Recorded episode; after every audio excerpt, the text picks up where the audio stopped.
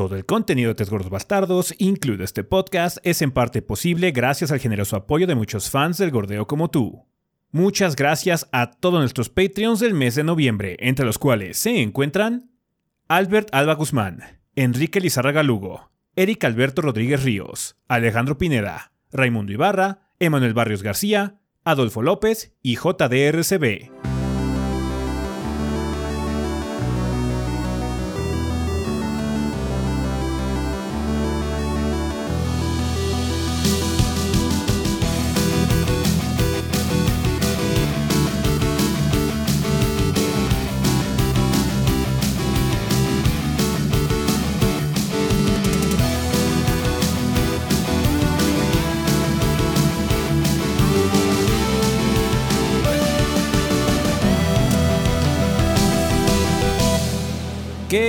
Banda? Sean bienvenidos al episodio 505 del podcast de los tres gordos bastardos. Yo soy su anfitrión Ezequiel y como ven aquí encuentro con el resto del elenco de los gordos, o sea, Rafa y Adrián. A ver, Rafa, si quieres empezamos contigo esta semana.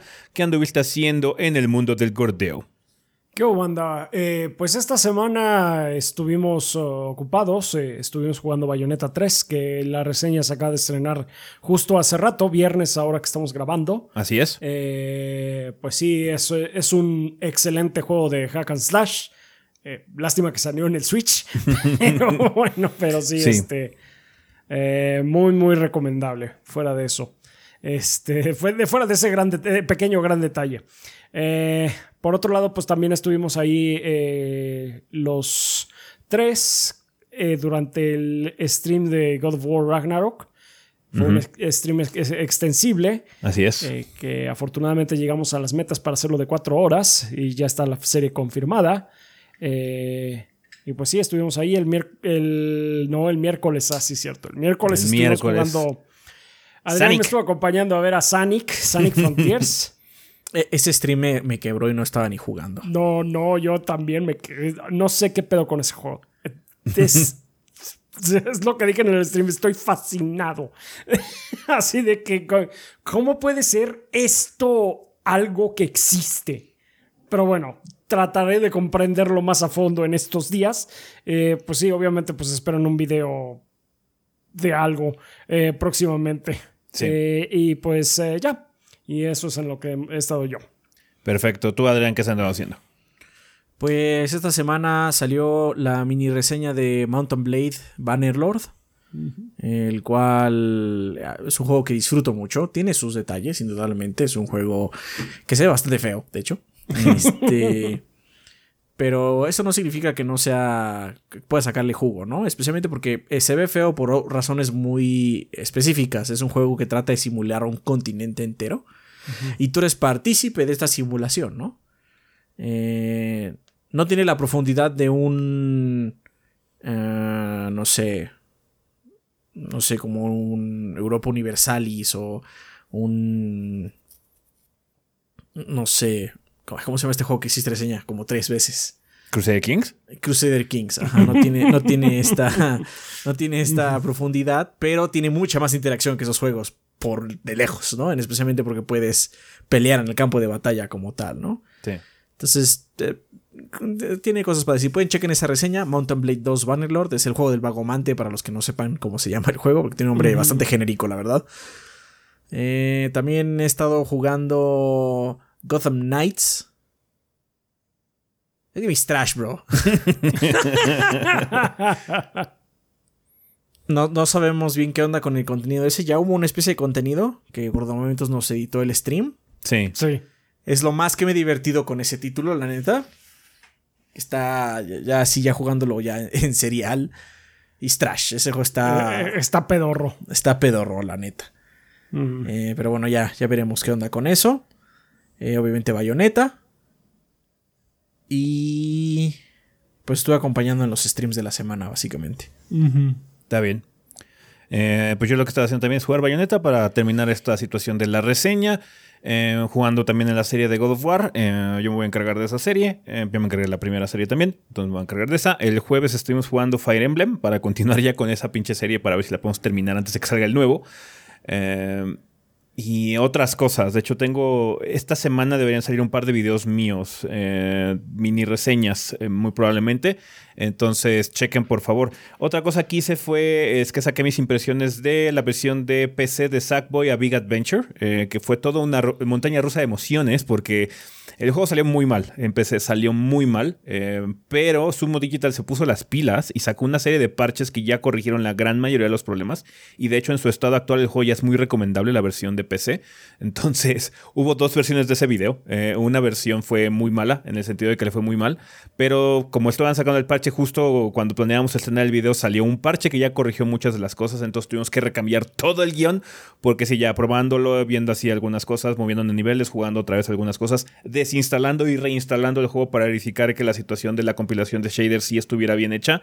Em, sí, ya, corrigieron muchos de los problemas, entonces ya, afortunadamente el, el port de PC de Sackboy a Big Adventure ya está bastante padre, por si lo quieren checar. Está ahí el video en nuestro canal de YouTube, banda. Y pues ya, haciendo muchas cositas, así que van a venir muchos juegos chiquititos que hay que andar haciendo contenido, ¿no? Al respecto. Sí. Y sí, sí, sí, sí. mucha chamba, mucha chamba. Estos días van a estar bastante retacadones. Eh, de hecho, este fin de semana debió haber salido la mini de Call of Duty Modern Warfare 2 de parte de Kid. Sí. Eh, si hubo algún problema, saldrá en la semana, pero tenemos entendido que debería estar el fin de semana. Sí, ha estado trabajando. que estamos grabando en viernes. aquí ha estado trabajando en eso, ya estamos así como en el proceso de revisión de guiones, todo este tipo de cosas. Y aquí nada más es cosa que trabaja en su video. Y pues estaría disponible ya la mini reseña de Modern Warfare 2 para que ustedes puedan checar la banda. Vale, eh, con respecto a anuncios, está en el pendiente banda. Eh, estamos trabajando en algunas cosas eh, que les van a gustar. esperemos, todavía no podemos comunicarles mucho, pero estén al pendiente en redes sociales. no sé si saquemos un video especial al respecto, algo así para que más gente se entere.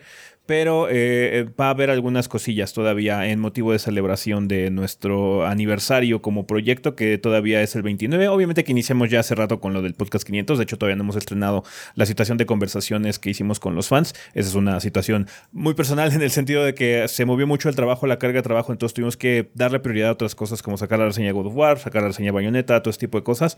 Espero pronto tener ya un huequito para poder terminar porque ya tengo algunas cosas editadas. Eh, entonces, eh, nada más quiero que se vea bien, eh, porque como es una situación de grabación de puro audio, quiero que en video se vea pues, mono. Entonces ando, haciendo unos, unos experimentos para hacer un video un poquito diferente.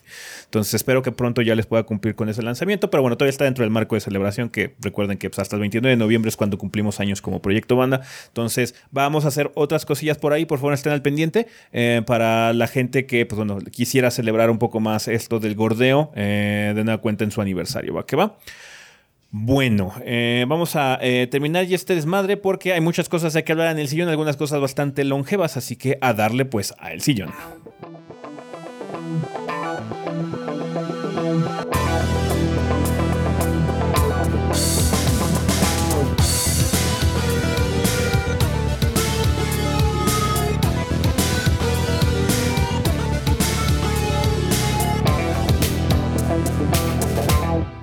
Ok, banda, pues ya estamos aquí en el sillón donde vamos a hablar un poco sobre las noticias más relevantes de la semana. Pasaron algunas cosillas entre ellas, de hecho se acaba de confirmar algo bastante guay es que va a haber secuela de control. Cuéntanos, Adrián, ¿qué onda? ¿Qué dijo Remedy?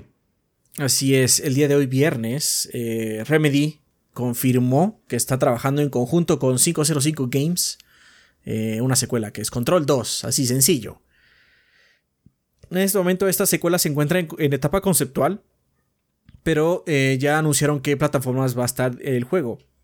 Obviamente va a ser PC, pero también va a estar en el Series, en, los Xbox Series y el Play 5. Mm. Según el director, que es Mikael Kasurinen, eh, dice, en Control saltamos hacia lo desconocido. Quisimos crear algo nuevo, algo diferente e inesperado, un mundo como ningún otro. Gracias público por hacer de Control un éxito para nosotros. En Control 2 daremos otro salto hacia lo desconocido. Será otro viaje inesperado. Tomará, tomará tiempo, pero sin exagerar, este es el proyecto más emocionante en el que he trabajado. Recién es temprano, pero valdrá la pena la espera. Pues como dijimos, ¿no? En, en el video del primer juego se nota que Remedy ya tenía como mejor atadas sus ideas en control. Esta es la mejor franquicia que ha sacado Remedy desde el primer Max Payne. Así es, ¿no? Así es. Bueno, para nosotros. Hay mucha gente que diría Alan Wake, pero en nuestra opinión, en nuestra opinión, es mejor Control. Son del mismo universo, de todas maneras. Alan Wake y Control están en el mismo universo. Pero Alan Wake, nos, sí, a mí tampoco me gusta, yo sé, yo sé. Pero bueno, a nosotros nos gusta más Control y de hecho sí estoy emocionado por una secuela. Eh, no es un juego de terror, pero sí hay elementos que son sobrenaturales. Sobrenatural. que se te puede, meter bajo la piel. Que se te puede meter bajo la piel si lo piensas realmente por la situación que estás viviendo, ¿no? The Big House es como todas las oficinas y ninguna oficina que hayas visto nunca. Y eso a mí personalmente me saca mucho de onda. Es, es, el equivalente de Liminal Space, pero de juego. Y hay ideas muy padres, ¿no? Hay ideas a lo desconocido muy padres. Ojalá la secuela eh, quede bien. Yo creo que se trabajo unos tres años. O sea, todo lo que estamos esperando la secuela de Alan Wake. O sea. Ajá, todavía falta ahí en medio la secuela de Alan Wake. Entonces, pues, al tiempo al tiempo. Entonces, esperemos que llegue bien. Sí, nada más. Ahorita es la moda de los desarrolladores anunciando sus juegos que vamos a ver en 10 años supongo que para evitar leaks, no sé cuál es la pinche situación o para tratar de afianzar un poquito la situación de inversionistas. Yo digo que sí, inversionistas. Está bien. Pude haber vivido los próximos cuatro años sin saber que Control 2 existía, porque seguro vamos a tardarnos mucho más en poder jugarlo. indudablemente, indudablemente. Sí. Pero bueno, se esperaba que iba, hubiera secuela de Control 2, ¿no? Como dices tú. Qué bueno que sí. Bueno, de la que no va a haber secuela es de la franquicia Project Cars, porque Electronic Arts acaba de cancelar esa IP. Como ustedes saben, este Slightly Mad Studios eh, fue adquirido por parte de. Primero fue. Slightly Mad Studios fue adquirido por Codemasters. Ajá, y luego Codemasters fue adquirido por EA. Entonces ha sido comprado como por. Hay muchas capas de compra y venta ahí. Entonces, eh, Slightly Mad Studios, que es el encargado de Project Cars, que es un, simulador de manejo bastante guay.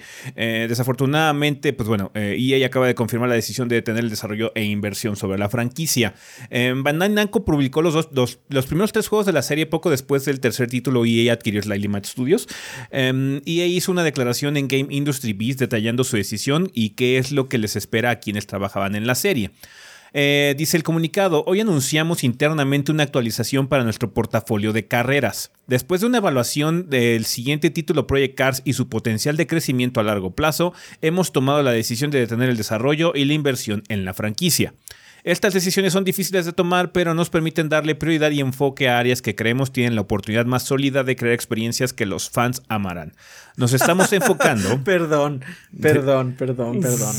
es que son estos pinches Corpo Talk. Estas decisiones son difíciles de tomar, pero, pero nos permiten dar prioridad y enfoque a áreas que creemos tienen la oportunidad más sólida de crear experiencias, llámese dinero, para los, que, los fans nos van a dar. No vendía lo suficiente esta franquicia, no así que lo suficiente. Entonces la matamos.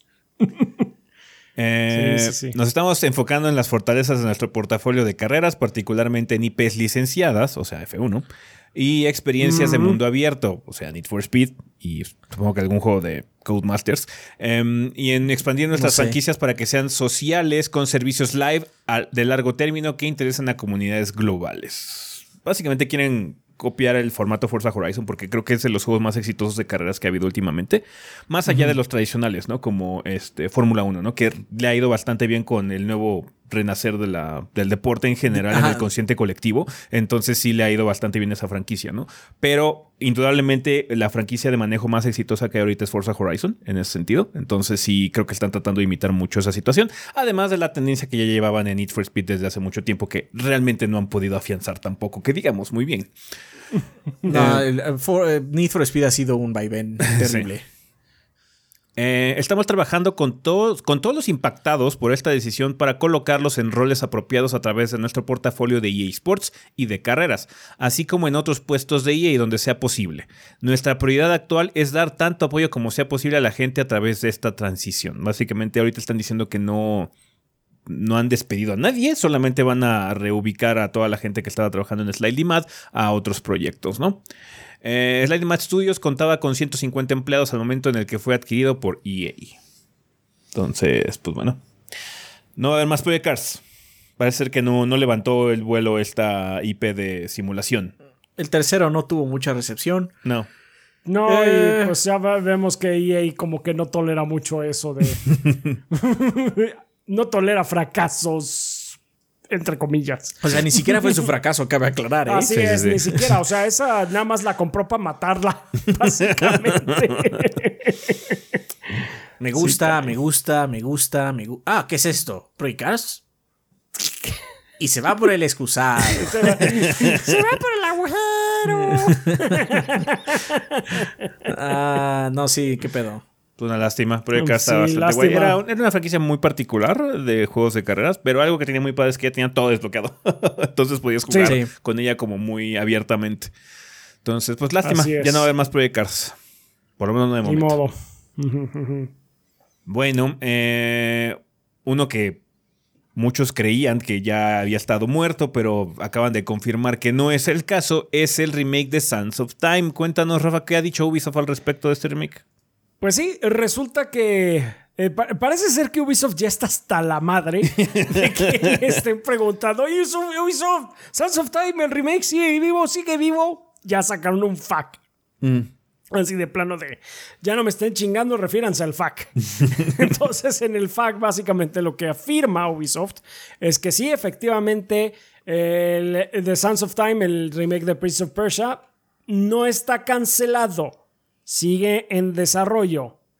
Eh, pero, pues también es de, no tiene ninguna fecha de lanzamiento ni ningún tipo de, noticias al respecto a cómo va el progreso. Entonces, pues, ah, sí, ahorita nada más están hartos de que le estén, le estén preguntando. Entonces, pues, digamos que con esto es así como para ganar un poquito más de tiempo en lo que quién sabe Dios que vaya a pasar.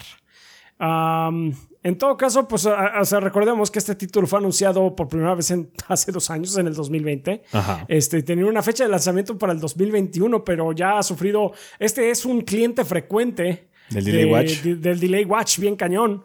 Eh, Ya no es cliente, es familia. Sí, ya no es, sí, es familia del Delay Watch. este. Fue transferido eh, porque inicialmente lo estaba haciendo Ubisoft- el estudio de Ubisoft en India y lo mandaron a Montreal en el 2022. Eh, y en el retraso más reciente eh, lo empujaron al año fiscal de 2023 de Ubisoft y no tiene una fecha objetiva. No mames, que podría cumplir. salir entonces a inicios del 2021. Podría Yo ser creo hasta que si bien marzo le del va, ¿eh? 2024, sí. Sí, yo creo que si bien le va a salir en marzo del 2024 y eso si no lo empujan al siguiente año fiscal. wow. Yep. Wow. También eh, en el FAQ dicen no hay más planes para hacer otro remake de otro título de la serie de Prince of Persia. Entonces, ¿No ven please, que nos está costando tanto un huevo este y luego no- piden otro? No podemos sacar este, ya están pidiendo otro, no mames. Así es, no mames.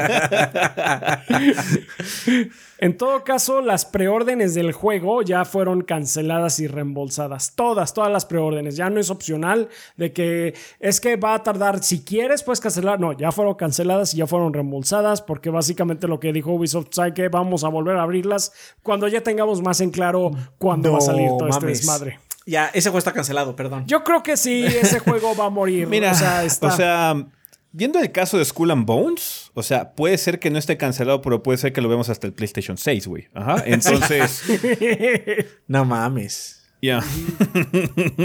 No mames. Porque Skull and Bones todavía no sale. No. De hecho. Sale, sale en febrero del próximo año. Sale en febrero del Sale, próximo sí, año. febrero del próximo año. Es todavía algo Yo, yo creo que todavía va a tener un pequeño creer. retraso a marzo. Lo van así, lo van, le va a hacer una, así como. eh, ah, marzo. Que falta un poquito de pulimento de traducción. No mames, qué pedo con febrero. El otro día les leímos en. Ah, es que tú no estabas, chaps. Está en, en- en el stream de Fire Emblem. Les leímos así Ajá. como todos los juegos de febrero. Ajá. Y está estúpido. De hecho, y de en, hecho febrero, nos dimos en febrero- cuenta. en febrero hay un One Piece y un Digimon para el Chaps. Ay, En Dios febrero. mío. En febrero. El de hecho, mes nos- más corto. Ahí, Ya, ahí- ahí ahí dijimos tiene. que en realidad el año de Chaps es año fiscal. Sí. No, lo bueno es que el Digimon nada más me va a tomar un día porque no pienso jugar más que eso. Bueno, Del One Piece va a compensar porque es un RPG. Pero One Piece lo va a compensar así, porque es un. JRPG. Así que ese sí va a estar. Sí, está bien, no te preocupes. Yo puedo por los dos. Está diciendo. Pero la agarra mientras tú le pateas la espinilla. sí, básicamente. este. Yo, creo que este juego está cancelado, ¿eh? No, es que Ubisoft, el modo superando de Ubisoft es muy raro, entonces no, aseguraría que esté cancelado. Yo solo sé que va a desaparecer por mucho tiempo. Sí, y después va a regresar como un juego de PlayStation VR 2. La verdadera experiencia de Sons of Time en VR. Para que guacarees así de lo lindo. Está bien. Pues sí, pues ahí lo tienen. Ahí lo tienen. Bueno, hablando de febrero, eh, Tales of Symphonia Remastered, el nuevo remaster de Tales of Symphonia, dijo, yo también. yo también quiero. ¿Cuándo va a salir, Adrián? 17 de febrero del 2023. ahí, uniéndose ahí a la lista. Eh, recuerden que esta, este remaster de Tales of Symphonia no está basado en la versión de GameCube, sino en el relanzamiento que tuvo en el Play 2, llamada... No me acuerdo cómo se llama, pero siempre tiene estos nombres pendejos como la International Edition, aunque solo sale en Japón o una mamada así. Este, que tiene más cinemas, tiene más cosas. Es la misma versión que venía en la, en la colección de Play 3, básicamente pero eh, con algunas mejoras. Ninguna de ellas implica mejor rendimiento en frames porque va a correr a 30 frames como la versión de Play 2. Eh, este desmadre que va a salir en febrero va a estar en los PlayStations, en los Xboxes y en el Sandwich. Está bien. ¿Por qué siguen rehaciendo este y no mejoras en Exilia?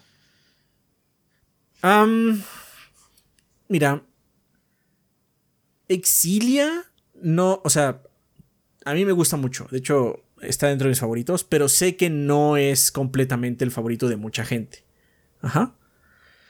Sinfonia, por el otro lado, es el favorito de muchas personas. Es, es un darling de la serie. Y lo puedo, y puedo ver por qué.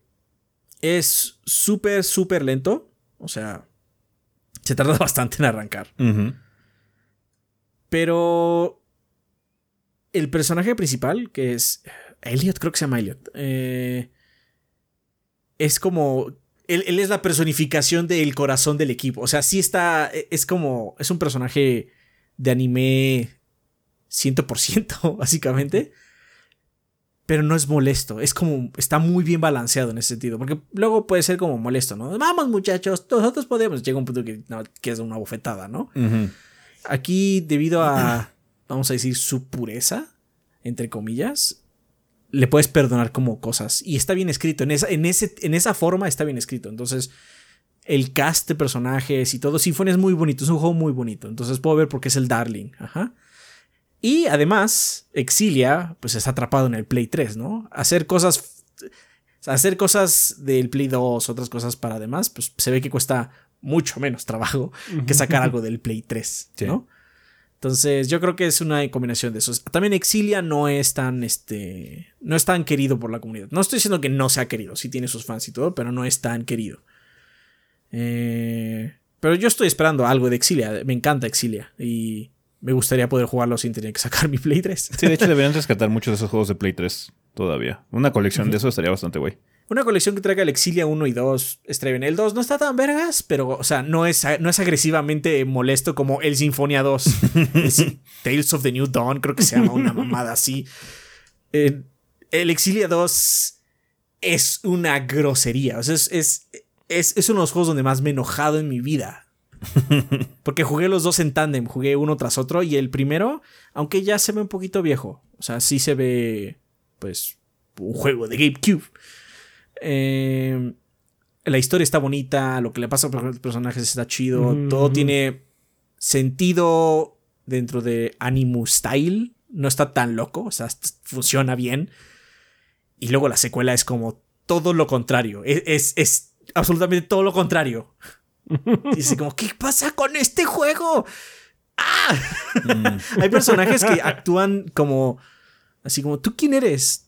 Este, tú no eres este personaje del otro juego, no, no harías eso. Así, así, de grave es la secuela. Ya. Y espero nunca tener que volver a jugarla. Bueno, pues ahí está. Sea como sea, Tales of Symphonia Remaster va a estar disponible el 17 de febrero del 2023 en todos lados, básicamente. Vale, eh, pues bueno, nuestro roundup de noticias de Street Fighter VI, Capcom dio de qué hablar. De hecho, este va a ser, el va a ser la próxima cover story de Game Informer, entonces va a haber mucha información en las próximas semanas. Eh, así que, pues bueno, liberaron un poquitín una nueva situación de controles, ¿no, Rafa? Pues sí, eh, a lo mejor no es una noticia así que sumamente grande, pero dijimos que íbamos a hablar de todo lo que diera Street Fighter 6. así que aquí estamos cumpliendo. Este, pues va a haber un tercer esquema de control, eh, banda. Ya sabíamos, ya eh, hasta el momento ya contábamos con dos esquemas, que era el moderno y el clásico. El moderno es el básicamente la experiencia Super Smash Street Fighter, en el que tienes tres botones de para eh, golpes, medio débil, medio y fuerte, y un botón para especiales que con diferentes combinaciones en direcciones, pues puedes hacer los movimientos eh, de los personajes. Sí, me parece muy sencillas, ¿no? Es arriba y el botón especial, abajo y arriba el botón, y el botón abajo y el botón especial, al lado, al otro y el botón especial, y eso te, te saca un Hadouken, Shoryuken, etcétera, etcétera. Eh, y con diferentes combinaciones de botones puedes hacer los Critical Arts. Eh, el eh, clásico, pues ya, ya sabemos cuál es, es el que pues, siempre ha estado media luna para hacer el yoga flame, este, cargar dos segundos arriba, patadas, flash kick, etcétera, etcétera. Pero ahora resulta, sí, seis botones, eh, tres golpes, tres patadas. Va a haber un esquema, de, tercer esquema llamado dinámico. Ahora, este nada más va a servir offline, no va a servir para enfrentamientos en línea. Porque básicamente es el modo button mash. es el modo fiesta. sí, es el modo fiesta. Es como que es este, no sé, estás jugando con, con, tu amigo que jamás ha tocado un juego de peleas en su vida y se pone a mover el control hacia lo loco. Básicamente eh, va a salirle algo. este, este modo está pensado para, para esas personas que básicamente les pueda salir algo. Ah, porque interviene mucho la inteligencia artificial del juego. Lo que ocurre es que cuando un personaje, eh, cuando tú aprietas un botón, básicamente la computadora, la inteligencia artificial determina pues toda la situación determina eh, dónde está tu personaje con relación al otro, en qué parte de la pantalla está eh, y qué cuál es el movimiento óptimo, básicamente, para sacar en ese momento. Lo único, el Ultra Option Select. Es el Ultra, eh, sí, es el Ultra Option Select, básicamente. no mames. Ah, pero, bueno, pero no se puede jugar en línea de eso, nada más es como local, Es para echar desmadre con los cuatro. Oye, tengo este juego de pelas, ¿quién juega conmigo? Y ya juegas. Supongo que hacer un reto particularmente especial para la gente que sí sabe jugar, poder pelear contra eso. sí, seguro, sí. sí, sí, sí. Básicamente la inteligencia artificial se adapta más eh, al, momento. O sea, eso no quiere decir que tú no hagas nada. Tú puedes mover a tu personaje y, meter parries, de hecho. Pero básicamente la inteligencia artificial determina qué es lo mejor que se puede hacer en el momento. tú nada más estás ahí para darle una ayudadita. Sí. Eh, entonces, pues está interesante. Está padre que pues nada más sea local para que pues sí, no, no, no se puede abusar de, de las bondades que seguramente tendrá en línea, si es que funciona como debe de ser. Pero pues sí, está padre para que más gente pueda mínimo divertirse en... jugar la campaña. sí, o jugar la campaña en un dado, eh, en una instancia. Entonces, está bien, qué, interesante. Sí, sí, sí. Vamos a ver que también funciona. Parece que ha habido comentarios pues, bastante decentes con respecto al modo simplificado moderno, entonces pues, este es todavía un nivel mucho más abajo sí que sí le ha gustado el, modo moderno. Este. Em, pues ahora sí que para, gustos hay de todo. Está bien que se esté diversificando en esto Street Fighter para, abrirse a todavía más público. Entonces, qué bueno. Vale, pues ahí está nuestra noticia Street de esta semana, banda. Em, de nada. De nada, sí. Em, desafortunadamente también tuvimos una situación eh, más que nada en el aspecto social de industria de videojuegos y es que esta semana eh, el compositor Mick Gordon, que ustedes podrán recordar como en juegos como Doom y Doom Eternal, eh, sacó una, declaración pública en estos días a través de Twitter y un sitio especial que él tiene donde eh, trata de aclarar cuál es la situación de lo ocurrido precisamente con el soundtrack o la banda sonora de Doom Eternal, ya que, pues bueno, la última actualización que tuvimos de la situación fue con respecto al lanzamiento del disco de la banda sonora por parte del director del juego que hizo un post en Reddit y de ahí no hemos sabido realmente mucho. Eh, pero eh, Mick particularmente había estado algo callado con la situación, eh, por lo que se había especulado mucho, había, había, habido muchas conjeturas, pero no habíamos realmente sabido de su postura, más allá de la situación inicial que le había comentado, ¿no? que fue una situación problemática y que había habido a este, pues, varios este, roces con respecto al el desarrollo del juego, en particular este, con el director, que pues bueno, ahorita ya con este nuevo post se aclaran eh, enormemente cuáles fueron las situaciones, más que nada porque fue un post muy detallado, eh, cronológicamente ordenado y pues bueno, respondiendo particularmente todos los puntos de la eh, carta abierta, ¿no? Que, que, se hizo hace varios meses o creo que ya años en, en Reddit, entonces sí, este... Y con recibos. Y con recibos. De hecho, eh, Mick tomó todo este tiempo para poder establecer este caso, básicamente en el, en el foro de la, del juicio público, en este sentido, para pues, bueno, ofrecer su lado de la historia, ¿no? Porque realmente nunca lo habíamos averiguado. Teníamos nada más la postura de It Software, pero eh, pues sí, tenemos una situación bastante complicada. Hicimos un pequeño resumen de lo que habla Mick en esta, en esta eh, declaración, que él comenta que lo hace más que nada para establecer su derecho de defenderse realmente y tratar de de eh, corregir la pues bueno, el, golpe que sufrió su carrera con respecto a estas declaraciones que hicieron los de It Software, ¿no? Em, al inicio eh, del proceso de, desarrollo, este, se le contrató para hacer la banda sonora del juego, ¿no? Eh, el, líder de proyecto de Doom Eternal es este Marty Stratton, que es el director del juego. Eh, pues bueno, se, básicamente se estableció el, contrato para poder este, trabajar en la banda sonora, como ocurrió con el Doom del 2016. Eh, se le exigió, desafortunadamente, que hiciera todas las pistas de forma anticipada, sin ver la mayoría de los escenarios o sin tener algún tipo de contexto del juego, cosa que es muy rara, suena muy extraña. De hecho, Mick en su declaración dice que no es un paso muy lógico porque puede prestarse para que ocurran después en el proceso de creación muchos eh, eh, respuestas por parte de los desarrolladores para que se hagan correcciones, cambios o simplemente se deseche mucho material por tratar de hacer las cosas antes cuando no se tiene el contexto del juego, especialmente en un soundtrack tan dinámico y responsivo como el de Doom.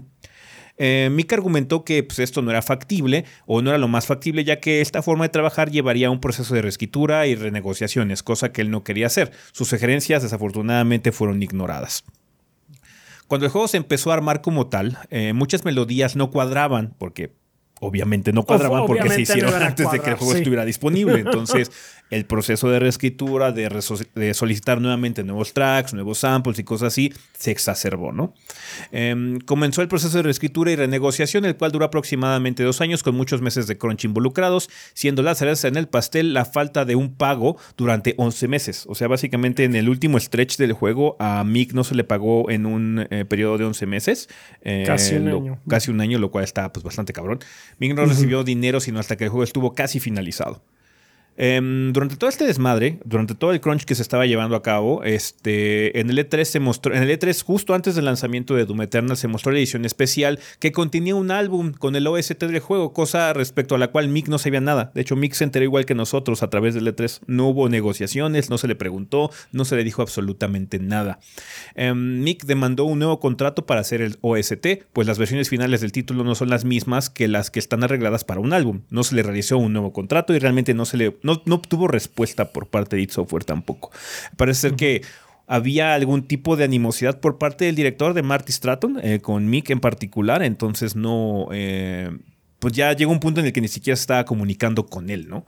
Em, cuando ya básicamente entregó todos sus samples y demás finales, no, no, no hubo comunicación directa y no hubo retroalimentación por mucho tiempo. Eh, para estas alturas hubo un retraso del juego y por obviamente el soundtrack. Eh, fue tal el silencio de software que Mick se vio obligado a contactar directamente a la gente de Bethesda. Básicamente se brincó a la, a la cabeza. id Software ya saben que es parte de Bethesda. Eh, habló directamente con Bethesda para entrar en acuerdo con ellos para realizar el álbum. y pues bueno, después de unas negociaciones, Mick quería que tuviera el mismo scope que tuvo el álbum original, que fueran como 30 o 40 canciones, pero debido a los presupuestos y cosas que se negociaron, Bethesda solamente solicitó 12 tracks. Iba a ser un álbum de 12 tracks. Em, para esto también el juego, pues bueno, fue lanzado, Doom Eternal salió al mercado y Mick al pues, bueno, mm. ver el juego, la versión final, cae en la cuenta que no, usó, no solo usaron la música que estuvo aprobada, que más o menos son dos horas y media de, música, sino que también se usaron demos, tracks rechazados, muestras y demás contenido que él presentó, el cual nunca fue acordado aparecer en el juego y que representa más de cinco horas de música en total, el doble de lo acordado. En pocas palabras, It Software obtuvo cinco horas de música por la mitad de precio, pues el artista se le paga por minuto producido. Esto está determinado en el contrato que hicieron este Mick y It Software para la creación de la banda sonora del juego. Entonces, eh, por eso siempre se renegocia. Y si sabes qué, necesitamos que esta canción dure tanto porque se nos sale el presupuesto, no te puedo pagar más, bla, bla, bla, y ese tipo de cosas. Es una situación delicada, es una situación de dinero, es el trabajo que está haciendo el compositor y el hecho de que tú le digas que le vas a pagar dos horas y media y al final lo utilices cinco, no está bien. Ajá. Esta situación no se ha terminado, sigue eh, litigándose, así que todavía no hay arreglo por parte de esta demanda que está estableciendo eh, Mick por eh, la falta de pago, por, el, por su trabajo. Em, el soundtrack sí se liberó, al final sí se liberó una versión de la banda sonora, pero pues después de mucho drama y mucha situación tras bambalinas, este, el, el disco que se prometió a los fans es un champurrado muy extraño de muchas cosas. Los 12 tracks que alcanzó a entregar eh, Mick Gordon, eh, que están pues, bien, bien, remasterizados, bien trabajados, bien elaborados, y muchos más tracks que están hechos por parte del este, el director de audio eh, del juego, que es Chad Mossholder. bajo la supervisión directa de It Software. Em, desafortunadamente también se le acreditó a Chad Mossholder como co-creador de la música, lo cual también es un movimiento bastante bajo eh, mm, en ese sentido. Entonces, eh, sí, Mick comenta que hubo mucho backlash con respecto a esta banda sonora y sí, de hecho, si recordan, la banda sonora no fue particularmente bien recibida porque la calidad es muy subpar, excepto los 12 tracks que sí elaboró este, eh, el compositor mm. original, ¿no? Entonces, como, pues bueno, Chad será un muy buen diseñador de audio y trabajará muy bien con respecto a adaptar la cosa o la música al juego. desafortunadamente, hacer una banda sonora, un álbum es completamente distinto y parece ser que el trabajo no estuvo muy bien hecho. No, es que aparte lo que dijeron es que las canciones, los otros pesos de canciones que tenían, las pegaron. Y pues dijeron, esto es una canción del, del OST, ¿no? Sí, sí, sí, Entonces, pues no, no está, no está el estándar, básicamente. No está el estándar para de lo que se espera, ¿no?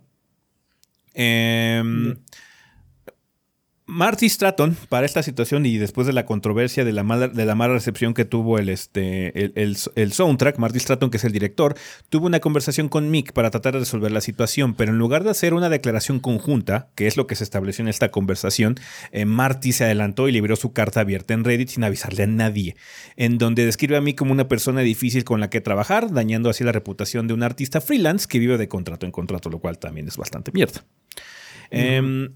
se ha entrado en litigio y la situación continúa. Eh, esta declaración eh, de Mika salió porque agotó todos los caminos y se ha visto en la necesidad de defender su imagen pública, particularmente porque ha recibido mensajes de odio por parte de la comunidad, porque realmente no, no ha podido resolver las cosas, ¿no? Supongo que algún tipo de advice, tuvo algún tipo de consulta con algunos abogados de que no hablara de la situación y pues como ya, supongo que ya llegó al límite de los caminos legales que, que tratado de incurrir, eh, pues ya está haciendo esta declaración. Pues, pues lo que pasó es que entró en litigio, entró con una demanda. Cuando ya eh, Bethesda pues, dijo qué está pasando aquí, eh, especialmente porque fue muy cerca de cuando también los iba a comprar Microsoft, entonces querían que todo estuviera pues en regla, en orden, ¿no? obvio. sí.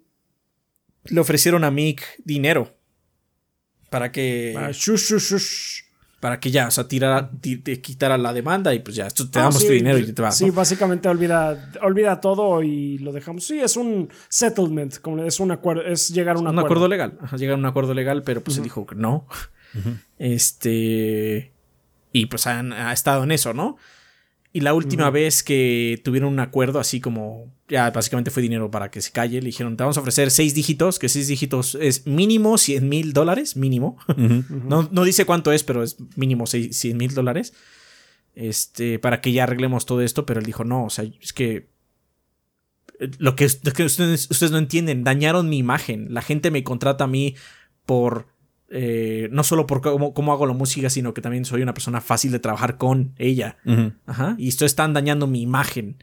ya nadie me va a contratar. Entonces tendré 100 mil un día en mi, en mi mano, pero después ya no voy a tener trabajo nunca más. Sí, exactamente. Entonces, pues obviamente ya agotó sus, sus recursos. Lo que él estaba pidiendo encarecidamente era que quitaran el post de Reddit, porque el post de Reddit son un montón de mentiras, básicamente. Sí. Sí. Porque no es, no es una situación similar a lo de Bayonetta. Este señor mostró mails, es- en su post hay mails, hay cartas, hay este, pedazos de llamadas. Es que screenshots Sí, no, de o sea- archivos con timestamps para aclarar la situación de que id Software bajita la mano estaba trabajando en un soundtrack por su cuenta sin avisarle a él. Entonces sí, hay mucha mucha información que él está sacando de fuentes fidedignas. Tiene mucha evidencia Sí, al respecto. él tiene, sí, exactamente, tiene mucha evidencia de todo este maltrato que sufrió. Em, Mick termina diciendo, yo nunca renuncié a Doom, renuncié a un cliente tóxico, desafortunadamente su relación con id Software pues no, no resultó particularmente productiva. Eh, también aclaró que Mick no quiere que ataquen al juego ni que dejen de disfrutarlo, él tiene cariño al juego y a la gente que trabajó en él. El problema, el problema viene por parte de Marty y otras cabezas de pues, estudios y Bethesda, ¿no? Por ejemplo, de id Software y Bethesda en particular. No dudo, no dudo que Mick Gordon tenga amigos dentro de IT porque pues, trabajaron muy en conjunto en el primer Doom. Sí. Y seguramente en este también, en el, en el, en el Eternal. Y pues lo que él no quiere es que la gente deje de disfrutar Doom porque pues el pinche gerente tiene la cabeza en el ano, básicamente, Bien ¿no? cañón. Entonces, pues está bien.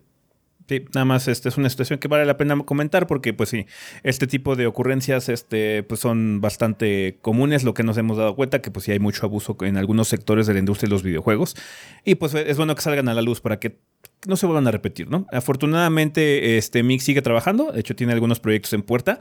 Me parece que Atomic Heart está hecho el soundtrack por él.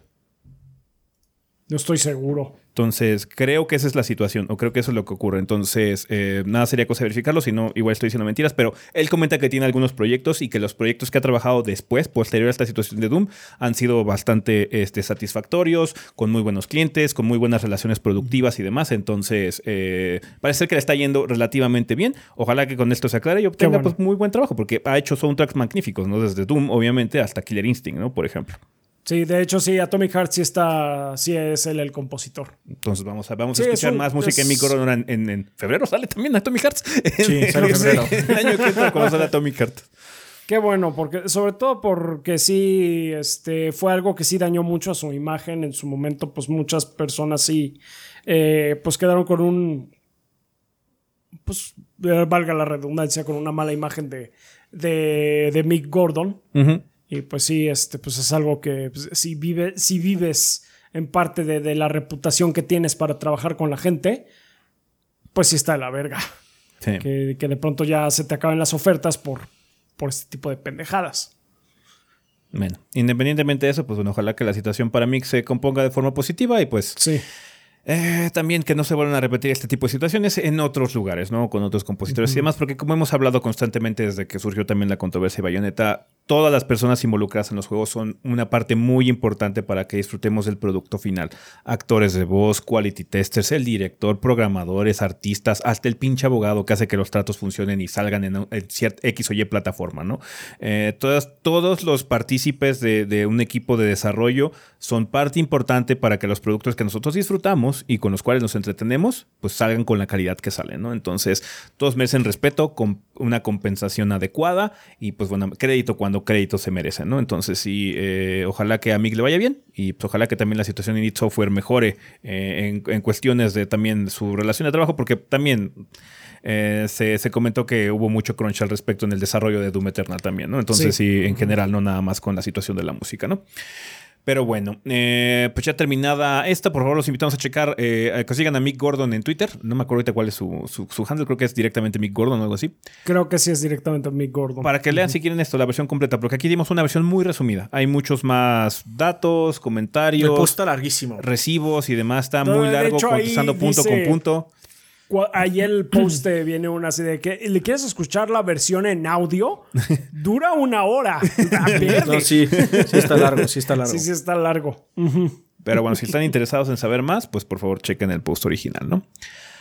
Vale, pues pasando ya a cosas un poquito más positivas. En ese sentido, Rafa, cuéntanos qué van a salir, qué va a salir esta semana en tiendas y portales digitales. Muy bien, empezamos por el 15 de noviembre, que va a salir Bravery and Greed para eh, PC, Switch, PlayStation 4 y Xbox One. Floodland para PC. Yo le hice previo, banda. Sí, ya hizo previo Adrián al respecto. Pentiment para PC, Xbox One y los series. Eh, Ruby Arrowfell, que va a salir para PC, Switch, Play 4, Play 5, Xbox One y los series. Somerville, finalmente para PC, Xbox One y los series. Is 8, Lacrimosa of Dana para el PlayStation 5. El port para Play 5. El port para Play 5, así es. 17 de noviembre vamos a poder jugar Cardfight Vanguard Dear Days para PC y el Switch. God, Simulator 3, que es el segundo juego, acuérdense, para PC, PlayStation 5 y los series. Uh, Monochrome Mobius, uh, Rights and Wrongs Forgotten, que este está raro, va a salir en nuestro continente, bueno, en el resto del mundo eh, o sea, va a salir en PC en todo el mundo, menos en Japón, que va a salir nada más en los PlayStation 4 y 5. Así de que, ok, está raro, pero bueno. Uh, Wobble Dogs va, a salir en Switch. Y el 18 de noviembre, más juegos para Rafa. The, Dark Pictures Anthology The Devil in Me. Va a salir para PC, Play 4, Play 5, Xbox One y los series. Eh, Spider-Man Miles Morales ya va a llegar finalmente la versión a, a PC. Sí. Y, para el Kid va a estar el Pokémon Scarlet and Violet para el Nintendo Switch. Acuérdense, banda, que no va a haber reseña de ese juego por parte de los gordos, porque no. no. no. No, Kid, es el que sabe. Kid es, el, que, sabe. Pokémon, él se va a encargar. Él se va a encargar. Él le agradecemos mucho que lo haga también. No, sí, la neta sí. Sí, sí, mucho. Infinitamente. Vale, pues bueno, banda, con eso vamos a terminar ya el sillón, así que vamos al tema de la semana.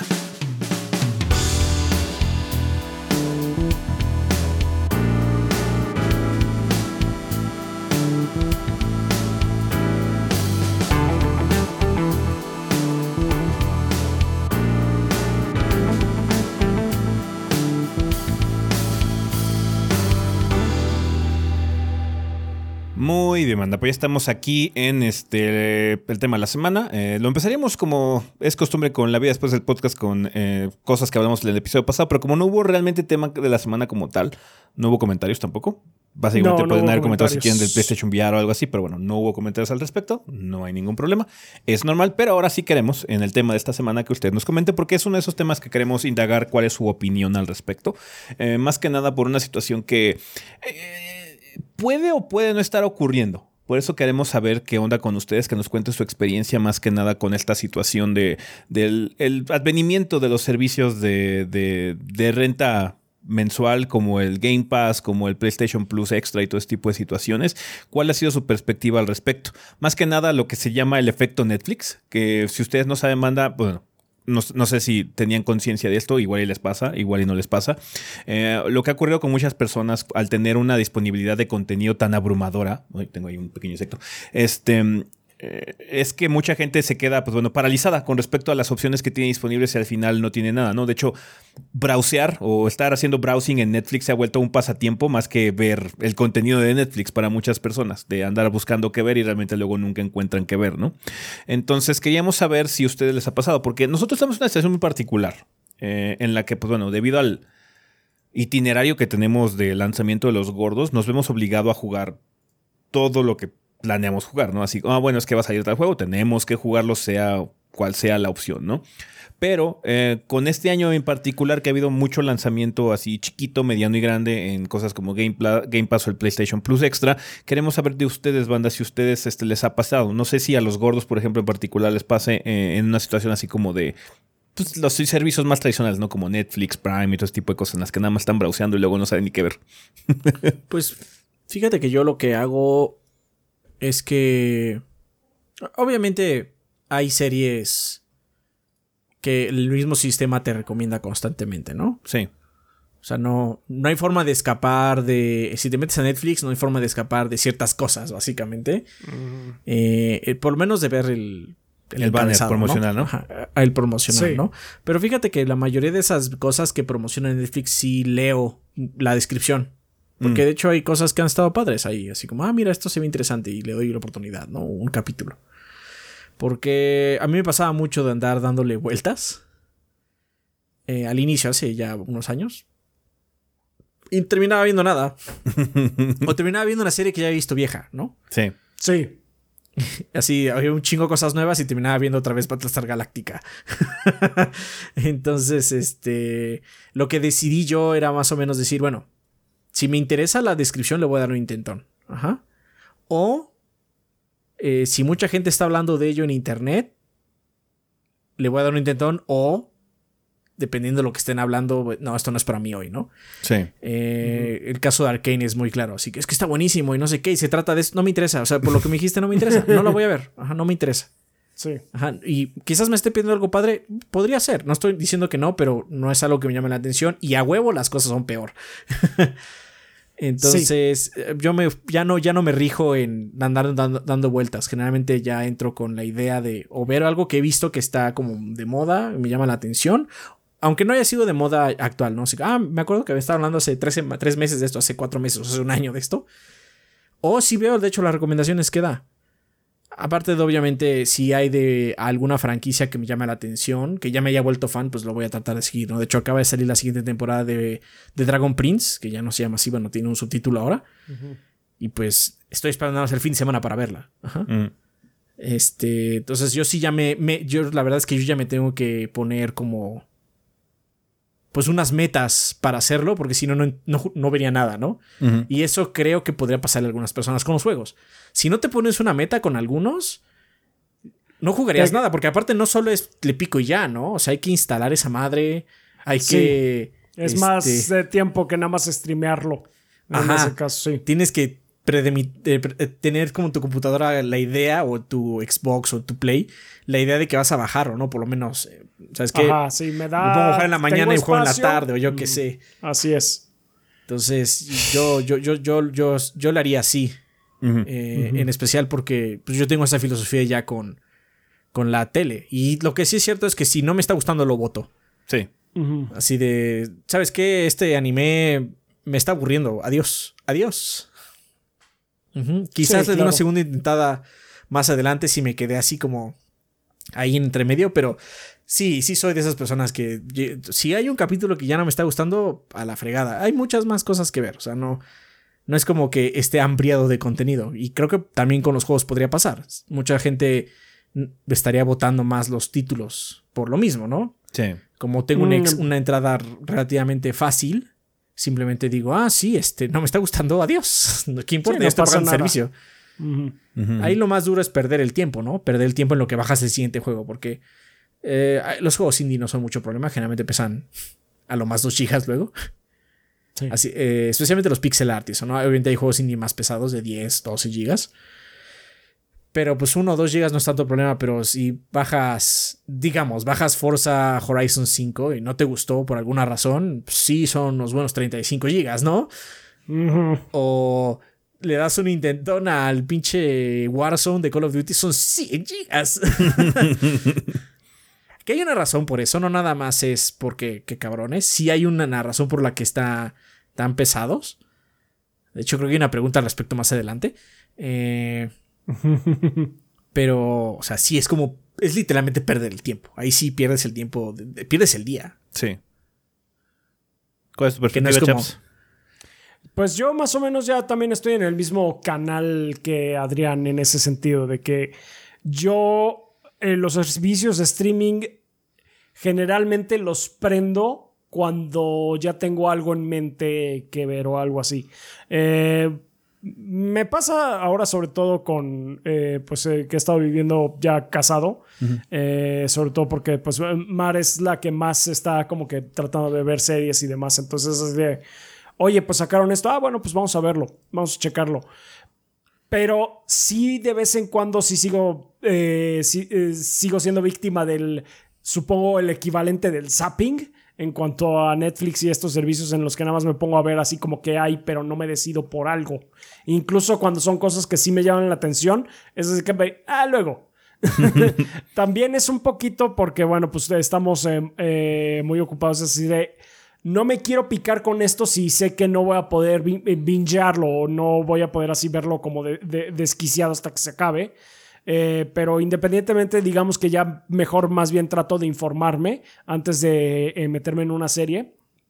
Eh, en vez de nada más estar dando pues, adelante o atrás en el control remoto. que sí es, supongo, y supongo que también puede pasar, les puede pasar a las personas ahorita con estos servicios que, um, pues sí, estás pagando la renta y todo, pero pues ya tienes un catálogo bastante extenso de juegos en el que pues lo ves y a lo mejor te pasa, les puede pasar como a mí, que es, ah, sí, este juego se ve bueno, pero luego también tomando en cuenta mucho el, eh, pues los factores que acaba de mencionar Adrián, que es más que nada el tiempo. Sobre todo si no tienes una buena conexión de internet, es perder mucho tiempo con un juego grande cuando estás, vamos hablando de un título AAA que te interesa probar, pero no te interesa así como que tanto como para gastar un día entero de tener tu pinche Xbox pon tú conectado al internet, es, eh, sí puede ser algo eh, complicado. Entonces sí. no sé qué tanto eh, afecte, pues más que nada con ustedes. Nosotros estamos en una situación particular en cuanto a estos servicios. que, que, si estamos, no, no, tenemos, supongo, lo mismo, la misma situación, porque nosotros tenemos que jugar a huevo, sí. o sí. Sí, de hecho, a mí me gustaría mucho saber si están tirando más juegos. Básicamente dejando de jugarlo. Sabes que ya no me está gustando. Adiós. Igual alguno de ustedes ha exacerbado esa, esa, esa actividad, ¿no? ¿no? ¿no? sabría decirles la verdad. También sí, porque es que lo que hemos platicado es que hemos sentido también que en, en, cuanto a la vibra general de la gente es que las cosas se han vuelto más desechables. Sí. Eh, mucho en el consciente colectivo. Como que más pasajeras, por lo menos. Ajá, más y de repente la gente ni se acuerda que existen, básicamente. Entonces, sí. Eh, igual es una percepción que nosotros tenemos, ¿no? Igual solamente es una forma en la que ahorita se está discutiendo juegos. No tiene nada que ver con esto, ¿no? Pero igual tiene algún tipo de relación.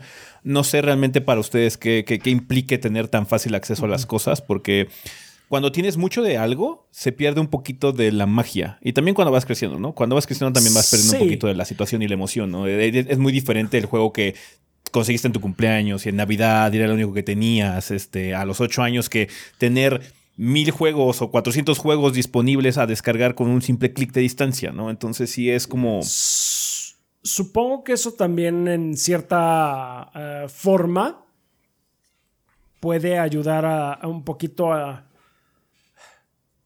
¿Cómo decirlo? Uh, sí ayuda, eh, no, es que la palabra no sería ayudar, pero sí como que facilita más que la gente sea un, un, poco más crítica de lo que está consumiendo. Porque nos pasa mucho, justamente como estás diciendo tú, ese de que si hay un juego o una franquicia que tienes muy ligada a algo con mucho cariño, es más difícil que le encuentres defectos si es que tiene. Pero cuando es algo de fácil consumo, como que la gente ya empieza a darse más cuenta de que, ah, bueno, es que esto no está tan chido, eh, porque no, no, no está, um, no está traicionando a su corazón por nada más encontrar defectos. O, por lo menos su cartera. O por lo menos su cartera. Sí, sí, sí. Sí. Es una perspectiva un poquito interesante y quisiéramos saber realmente su perspectiva, banda, con respecto a su uso de estos servicios, porque o sea, digo, nosotros realmente no, no los usamos tan concienzudamente como ustedes. Sí disfrutamos del Game Pass y tipo de cosas. De hecho, yo no tengo ni siquiera una membresía de PlayStation Plus Extra. No la he necesitado. Yo eh, tampoco tengo nada más de Game Pass. Y eso es para si hay algún juego que queramos jugar eh, first party entre los tres, pues está en el Game Pass, ¿no? Sí, sí, sí, sí. De hecho, pasaba un poquito antes también con los juegos de PlayStation Plus, que acuerdas que los juegos que regala Plus cada mes. O sea, ya tengo el ritual de comprarlos, pero ni siquiera los bajo, solamente los tengo en la, sí, la biblioteca. Los, tengo en la biblioteca. Siempre los pienso así como, bueno, cuando esté mucho más viejo. sí, no, yo de hecho ya luego así como que veo la biblioteca y es, ah, sí es cierto, bajé, tengo este. Algún mi biblioteca es porquería, la neta. Sí. Porque mi biblioteca es así como hay muchos juegos que no tengo que me encantan. Porque los canjeamos en gordos, ¿no? Porque hicimos la reseña grande y pues nos pasamos la cuenta para poder jugar entre los tres eventualmente. Entonces no tengo, no tengo ese juego en mi cuenta, ¿no? Pero sí tengo 30 SAOs. es como seguro tú tienes una pinche muralla de FIFAs. Así, sí, como llegas a de FIFA. Ah, ya llegué a la zona de FIFAs. y paso. Eh, ah. pero bueno, esa es como una situación muy peculiar. Eh, Sí, coméntenos en el. Coméntenos si este. Ustedes dejan los juegos. Si están jugando más, obviamente también. cómo los aprovechan, si hacen un itinerario, si checan videos antes, o si simplemente se meten al zapping como dice Chaps. Si son muy aventureros, así ahora son más o se sienten más aventureros que antes por el hecho de tener tan fácil acceso. Puede ser un aspecto positivo o negativo. O sea, cuéntenos que, cómo les ha afectado este nuevo acceso tan fácil que se tiene a una biblioteca un poquito más amplia, ¿no? De, videojuegos a bajo riesgo, por así decirlo, porque pues ya están pagando el servicio, entonces es mucho menos arriesgado perder el tiempo que perder el dinero. Eh, supongo que la percepción, ¿no? Si se pierde algo, se pierde dinero, eh, se pierde tiempo indudablemente, pero pues, la, percepción de general es que es mucho menos arriesgado perder tiempo que dinero.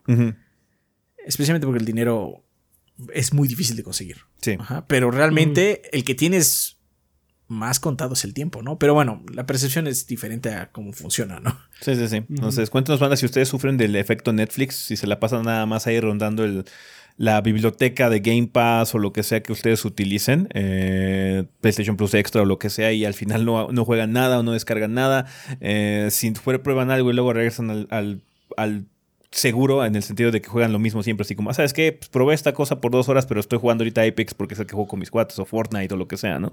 ¿Cuál es como que su, su, eh, su uso de estos servicios? Si realmente los aprovechan, cómo los aprovechan y cómo sienten la percepción básicamente de, de pues, qué tan volátil se ha vuelto, qué tan desechable o pasajero se ha vuelto como el hype o la emoción por un juego y simplemente luego se olvida por la misma situación de acceso, ¿no? ¿Te acuerdas más de las situaciones complicadas o difíciles? Porque hay cierta... se vuelve más memorable que te costó conseguir algo a que simplemente bajaste el clic y ya, ¿no? O sea, eso es una cosa psicológica más que nada, ¿no? No porque el juego sea malo, bueno o lo que sea, eso es independiente, es una percepción más humana en ese sentido, en esa, en esa perspectiva, ¿no? Hay gente que no la tiene, hay gente que aprecia el momento y la experiencia, y lo cual está muy padre, pero hay gente que sí aprecia también mucho la historia asociada a esa experiencia, ¿no? Entonces sí, nos interesaría saber sus comentarios, de hecho podríamos tener un, tema la semana con puros comentarios también la siguiente ocasión, porque pues, es un, un tema que puede ser muy diverso y también puede ser muy contrastante con respecto a, la perspectiva que tengan muchas personas, porque yo estoy seguro que hay mucha gente que está muy contenta eh, de tener estos servicios porque tienen acceso a mucho más juegos de los que tenían antes, ¿no? Pero también puede ser que tenga una situación o una consecuencia inesperada esta situación, ¿no? Eh, que pues no tiene nada de malo, simplemente es, es la experiencia humana. O sea, nosotros somos humanos y somos contradictorios en muchos sentidos. Entonces, podemos tener un tesoro en este sentido, pero aún así estar deprimidos por algo. no, te, voy a decir la contradicción humana más grande. Hoy en día estamos más comunicados que nunca. Tenemos formas de platicar con gente de todo el mundo. Tenemos posibilidades de conocer ideas que nunca podrías entender eh, o conocer gracias al Internet. Y a pesar de eso, a pesar de que tenemos la capacidad de comunicarnos más y en teoría entendernos más por lo mismo, nos entendemos mucho menos hoy en día. Y estamos más solos que nunca. Eh, estamos más solos que nunca, sí. Entonces, o sea, la naturaleza humana es fucking wild, bro. Entonces, sí, o sea, igual y ahora con el Game Pass o con el Servicio Plus o cualquier otra cosa que ustedes tengan, se han vuelto más críticos con los juegos. También puede haber abierto eso, ¿no? Entonces no sabemos, queremos saber eso. Sí, queremos que nos platiquen porque más que nada nosotros tenemos una perspectiva muy rara. Ajá, eh, en ese sentido. Eh, queremos saber de ustedes, que son los que están ahí abajo, eh, en, las trincheras, probando juegos en el Game Pass cuando salen y todo ese tipo de cosas, porque nosotros tenemos una relación muy extraña ya con los juegos, porque en primero los jugamos a destiempo, luego los jugamos antes que ustedes o mucho después que ustedes. Entonces, sí, es una situación muy extraña, no somos el, consumidor promedio realmente, ¿no? queremos saber de ustedes que lo experimentan así, va que va. Entonces, cuéntenos, eh, ¿qué onda con el efecto Netflix, con este tipo de sistemas, eh, Game Pass, PlayStation Plus Extra, lo que sea, cómo los aprovechan, cómo los han afectado?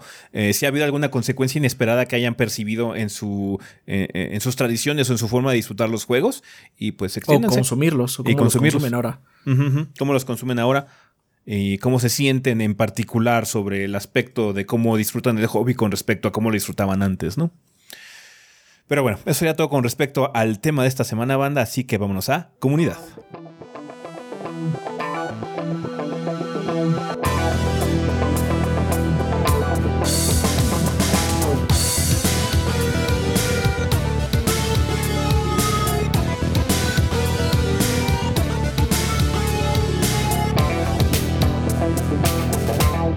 Y bueno, banda, pues ya estamos aquí en la sección de comunidad, que como ustedes saben, siempre es un excelente momento para agradecerle a los patrocinadores oficiales del podcast, que son todos nuestros Patreons que donan 20 dólares o más durante el mes correspondiente.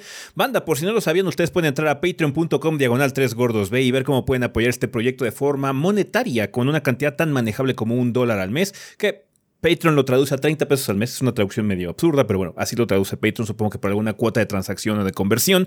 Entonces, con 30 pesitos al mes, ustedes pueden ayudarnos a que continuemos aquí trabajando eh, para traerles todo el contenido que les hemos traído eh, durante pues, todo este tiempo que hemos estado ya en Patreon. Entonces, les agradecemos mucho a la banda que se haya animado a apoyarnos ahí. Eh, mucha gente nos pregunta que en qué plataforma es donde nos apoyan con más consistencia o donde nos llega más del dinero que ustedes aportan. Es en Patreon, precisamente porque ahí las cuotas son muy bajas con respecto a lo que Patreon se queda por el servicio. Entonces, muchas gracias a la gente que haya decidido apoyarnos por ahí. Si no pueden, tampoco no hay ningún problema. Sabemos que puede ser un poco incómodo. También muchas gracias a la gente que nos apoya a través de Twitch, porque se les hace más cómodo. O aquí en YouTube también, con las opciones de monetización que ya abrimos hace un poquito, con lo de las membresías, los super chats, super stickers y demás. Entonces, muchas gracias a toda la gente que se haya animado de cualquier forma a apoyarnos de forma económica. Créanos que nos ayuda increíblemente para seguir tan estables como hemos estado ahorita, para poder seguir trayéndoles este contenido consistentemente.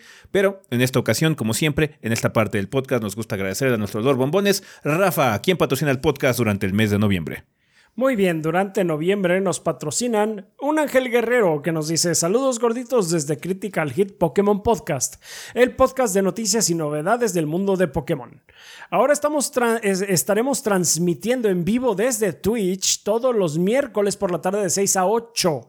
Jugaremos todo lo que se pueda de Pokémon. Pero cuando salga Pokémon Scarlet and Violet, lo jugaré cada maldito segundo que tenga disponible. Los saludo gorditos y ya se la saben, los miércoles de Poké Twitch. No se pierdan el podcast para todas las noticias y novedades de Scarlet y Violet. Estamos de fiesta. Me lo puedo imaginar. Ustedes disfrútenlo. Eh, un ángel, para la próxima ponos la liga del canal, porque no. De hecho, sí, porque no, sé tenemos cómo, la liga. ¿Cómo te van a encontrar? No sé si te van a encontrar como no Critical, sé si es Critical Hit, o qué onda. Twitch o who knows. Si no busquen Critical Hit Pokémon, a ver qué les pasa en Twitch. A ver qué les pasa en Twitch. Pero pues sí, ahí búsquenlos. Eh, pues sí, eh, disfruten mientras tanto. Que a ustedes sí les va a gustar seguramente. Ok, eh, siguiendo con Mauricio Glespan, nos dice: Saludos gorditos y banda, espero se encuentren muy bien. Mi nombre es Mauricio, staff de Technologic PC Gaming and Workstation, donde nos dedicamos al ensamble y venta de computadoras, ya sea desde una PC para hacer sus presentaciones de cómo empujar una piedra mientras miran un podcast de los tres gordos B, hasta una PC de la NASA para correr Omnibus en 4K 240 frames. Eso, sí, se puede. Eso sí se puede. Invito a toda la banda gordeadora a hacer sus cotizaciones en nuestro Instagram, technologicpc.19 o nuestro Facebook, technologic19 y checar nuestras promociones del buen fin. Vamos a tener PCs gamer desde 15.000 además. Mm. Buen, muy, bastante eh, agradable. Cualquier persona que venga de parte de la banda gordeadora y lo mencione al hacer la compra de su PC se llevará gratis un periférico para su nueva PC. Radicamos en la Ciudad de México, pero hacemos envíos a todo el país. Muchas gracias por el espacio, gorditos, y recuerden mantener limpias sus PCs. Mucha suerte con el proyecto. Muchas gracias, Mauricio. Pues ya lo saben, banda, este va a haber descuentos del buen fin, eh, promociones, entonces pues vayan a checar. Ok, seguimos con Bleeding Beetle, que dice sobre Street, Fighter 6. Ahora sí. Continuamos todavía con las Continuamos, esta es la última pregunta que tiene él.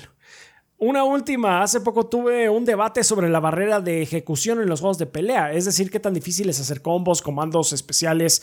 Hay gente que argumenta que entre más alta sea la barrera, mejor será el juego, pero cosas como los links de un frame me parecen que son un detrimento.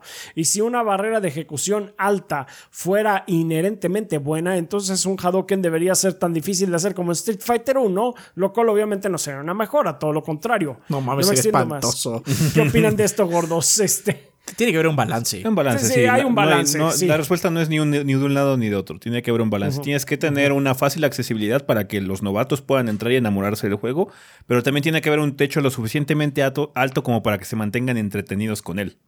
Así es. Entonces, sí. ¿Por qué creen que, que la comunidad de KOF no es tan grande? Porque la, la barrera de entrada es este es un poquito demandante. Es, un poco más agresiva que. Es más agresiva que otros juegos. El techo es altísimo. Es pinche KOF tiene un techo alto y cuando. Y verlo, verlo en manos de profesionales, es exquisito.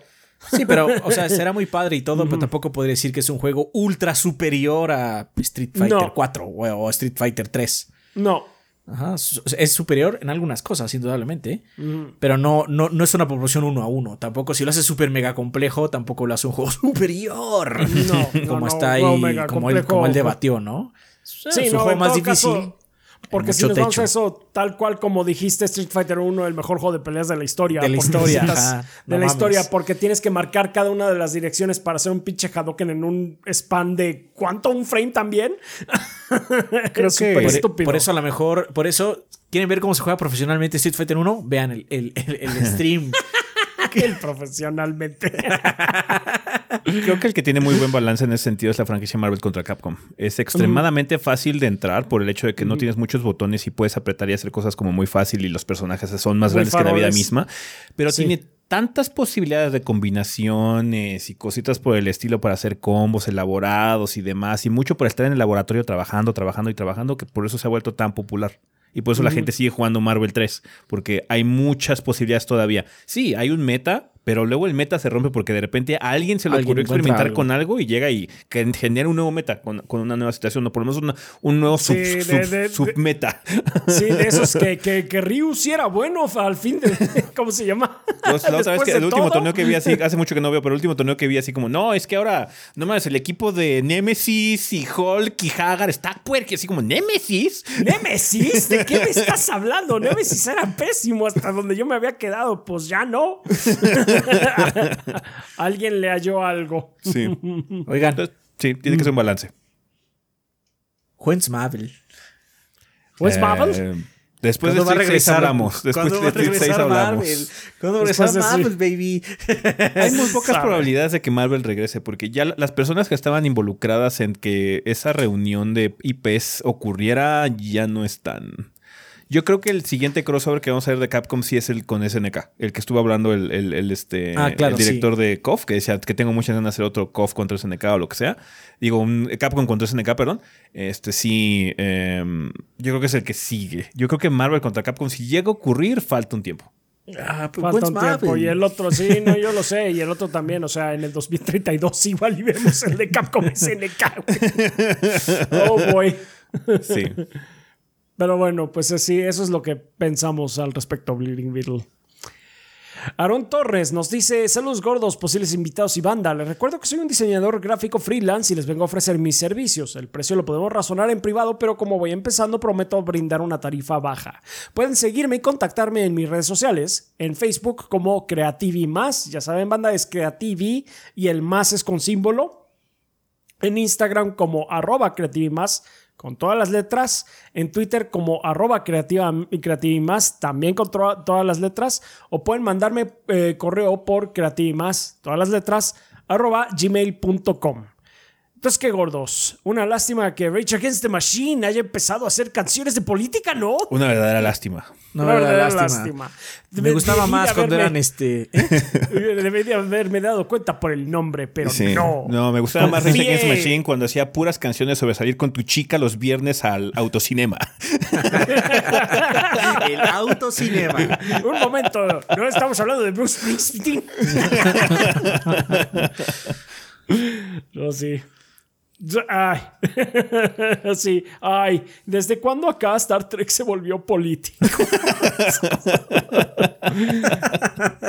Misma mentalidad. es el problema, son los neófitos de ahora que no pueden eh, leer, no, entienden metáforas, no entienden el subtexto. sí, básicamente. está bien, está bien. Gracias, Aaron Torres. Uh, Jojo Manito dice: ¿Qué onda, gorditos? Espero estar llegando a tiempo, ya que esta semana ha sido una semana muy larga y ocupada, pero eso no me impedirá escribir a mis creadores de contenido favoritos. Y ahora con el torneo de postres marciales, más desigual que cuando pusieron a Spopovich contra Videl. Ok, viene la siguiente contienda, que es semita o cuernito de panadería. Cuernito. Cuernito cuernito. A mí me gusta la semita, pero cuando, pero no como postre. Es para comer algo salado. No, ya preparada, preparada ya con, ¿no? ya de mole, ajá, o algo así, o huevito. Pero cuernito, el, cuernito puede ser ambas. El cuernito es más versátil, eso sí. es como el grupo de variedad que va ahí a los, años, a los 15 años. Así. Eh, después de esta contigo tengo una pregunta y es que ahora me encuentro en los Estados Unidos trabajando para poder reunir capital suficiente y avanzar y hacer avanzar mis estudios y mi familia. Pero la pregunta es, ¿hacen envíos hacia Estados Unidos en su tienda? No de momento. no de momento. Es que dependemos ahorita de, Mercado Libre, pero sí. Después eso, más que nada. Nacional. Sí es que quiero comprar algunas playeras para el restaurante que me vean y que digan, miren, ese güey gordea bien chingón. Sin más que decir, muchas gracias por responder y esperemos que alcancen la meta para esa serie de Sonic y guiño guiño. No, ah, sí, me dijo, me dijo Adrián que estabas ebrio el miércoles y ofreciste una serie de Sonic. no, that's not true. no, no, no, lo que sí, a lo mejor hago otro stream. Otro stream, a lo mejor pico sí. Sí, ¿eh? sí pusimos una meta. Ah, cierto. Sí, Estabas ebrio entonces, Rafa. Entonces, entonces es sí, verdad. Sí, sí, no, pero a ver, ¿cuál es la meta, Adrián? 2500. O sea, es una meta alta. 2500 suscriptores y hago Banda, este... ya lo saben. Si quieren que Rafa haga una serie del último, ¿cómo se llama el pinche Sonic este? Sonic Frontiers. Sonic Frontiers. Sonic Frontiers, este. Vayan a suscribirse a nuestro canal de Twitch en este instante, por favor. Tenemos que llegar a 2500 puntos de suscripción. 2500. 2500 Vayan a suscribirse a Twitch. Si nunca han entrado a Twitch, entren a Twitch, hagan una cuenta Suscríbanse al canal de los gordos para que Rafa haga su serie de Sonic Frontiers. Y les prometo que aunque esté horrible el juego, we're gonna have fun. Van a ver que sí. Tengo que decir que a, costillas del juego, indudablemente. Sí. Nos reímos mucho en ese stream. Digo que, como dije al inicio, al inicio del, podcast, yo, yo me quebré y no estaba jugando. O sea, de repente le dije a Rafa, ¿qué, ¿qué, está pasando en tu juego? ¿Qué es esto? ¡No lo sé! ¿Qué es esto? ¿Por qué el trono de Darkseid es un lugar para ir a pescar? Está cabrón. Pero bueno, este. Eh, comentario final. ¿Conocen la tragedia de Darth Ryan el Quejitas? ¿Mm? Sí. La estamos viviendo, ¿no? Sí, hay muchas tragedias por ahí, yendo por ahí. Por cierto, se me olvidó, pero quería ver si podía promocionar desvergonzadamente mi canal de Twitch, que me encuentro haciendo streams casi todos los días a punto de las 9 o 10 de la noche. Eh, el nombre es Jojo Manito y mi página de Facebook es Jojo M-S-N-I-T-O. Jojo Manito. Está bien escrito, espero que sí. Pongan Jojo M-S-N-I-T-O o Jojo Manito. Igual y fue un typo, porque la A y la S están pegadas. Sí, sí, sí, sí. Igual fue un typo. Búsquenlo también. Si no lo encuentran como Jojo MSNITO, búsquenlo como Jojo Manito. Eh, actualmente me encuentro streameando eh, God of War Ragnarok. Muchas gracias, que el gordeo es eterno. Sí, claro que sí se puede. Este, muchísimas gracias, Jojo Manito. Pues ahí lo tienen, banda. Jojo Manito, vayan a eh, checarlo en su página de Facebook. Si no lo encuentran como Jojo MSNITO, Jojo Manito. Disculpen ustedes, la comida. Ah, ok, pasando al comentario de Sertroid. Buen día, embajadores del gordeo. Esta semana ando algo frustrado. Desde que tengo mi PlayStation 5 ya he tenido que comprar tres pinches controles. Oh, porque mm. los dos anteriores les ha dado drift. Y aunque intenté arreglarlo sin éxito, al final me rendí y decidí comprar otro. Lo que es demasiado frustrante. Lo que me hace preguntarme: ¿Ustedes en el proyecto deben exponer sus controles a demasiadas horas de juego para cubrir la cantidad de títulos que juegan? ¿Han tenido problemas similares con controles de esta generación? Sí, pero no tantos. O sea, sí, no, no, no, no, tan mala suerte. yo creo que lo que está pasando es que estás comprando controles blancos todavía. Los controles blancos tienes altas probabilidades de que sean todavía del primer tiraje y no, y no, vienen con correcciones. Trata de comprar ya sean negros o morados. Ahorita son los que son los que tienen las revisiones más elevadas, seguro. Ajá. Entonces, no, no compres blanco, si es que ese fue el caso. Igual y tuviste muy mala suerte.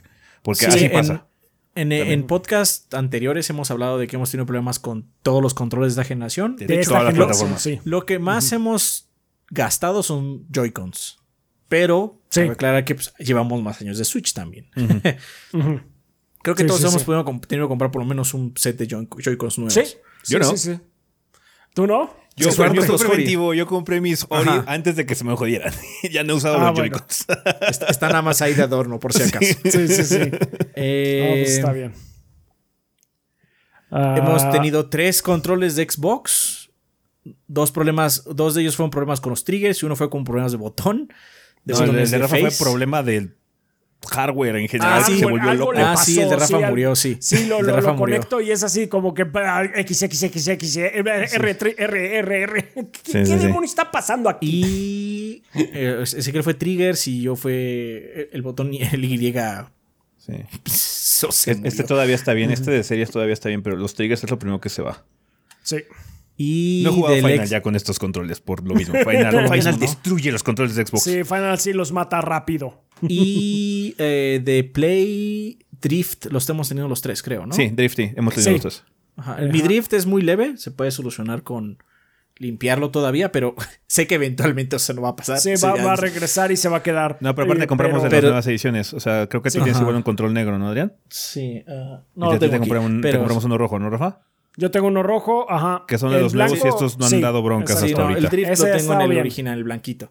Entonces, ahorita- hemos tenido Ajá. problemas con todos, pero no tres cada uno. O sea, hemos tenido por separado, pero más de uno por persona no nos ha pasado. Y eso que sí, efectivamente los usamos mucho, mucho. Sí. Ajá. El único que no me ha dado broncas es el Pro del Switch. El Pro del Switch, flawless. Sí, el No, Pro a del sí Switch me ha está estado flawless. ya. El stick izquierdo ya como que se atora un poquito, pero creo que es por desgaste del plástico más que nada. Ok. Del stick. Entonces Pero ya me está dando un poquito de problemas. el que más el que ha salido más duradero por mucho es el Pro de Switch. Porque de hecho yo uso más Switch con Pro que Joy-Cons. Y aún así tuve drift. Y el Pin Pro está impecable. Obviamente, pues tiene sus cosas de desgaste, pero ya hace muchos años. Este. Entonces sí hemos tenido, pero no como tú, que llevas que tres controles. Está muy cabrón. Tres Sí. controles, sí, ten- has tenido muy mala suerte, la verdad.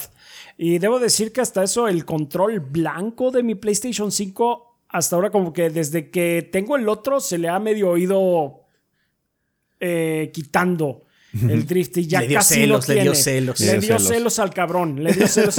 No, no, no, sí, sí, no, sí puedo. Estoy bien, estoy bien, ¿ve? Así que juega conmigo, ¿está bien? Pues hasta que vuelvas a joderle ya luego nos vamos con el otro. Entonces, pues Igual sí. lo que tienes es que tiene drift de, de- de muy bajito y entonces los juegos que has jugado Sí. no, no lo han... No, les- no se ven afectados. A lo mejor, pero he jugado Final 14, que es donde más se notaba, y no, no ha tenido. Entonces, uh, this is weird shit. pero, pero bueno, este, en todo caso, pues ahí está. Sí, sí, o sea, esta generación ha sido particularmente eh, mala con los problemas de controles. Ah, ok, continúa diciendo, ¿qué consejos me dan para cuidar los mandos? Cabe aclarar que los dejo guardados en estuches y los limpio constantemente. O sea, estás I don't do that. Yo los dejo aquí así como Sí. están, así se quedan. Así Nunca se los quedan. limpio.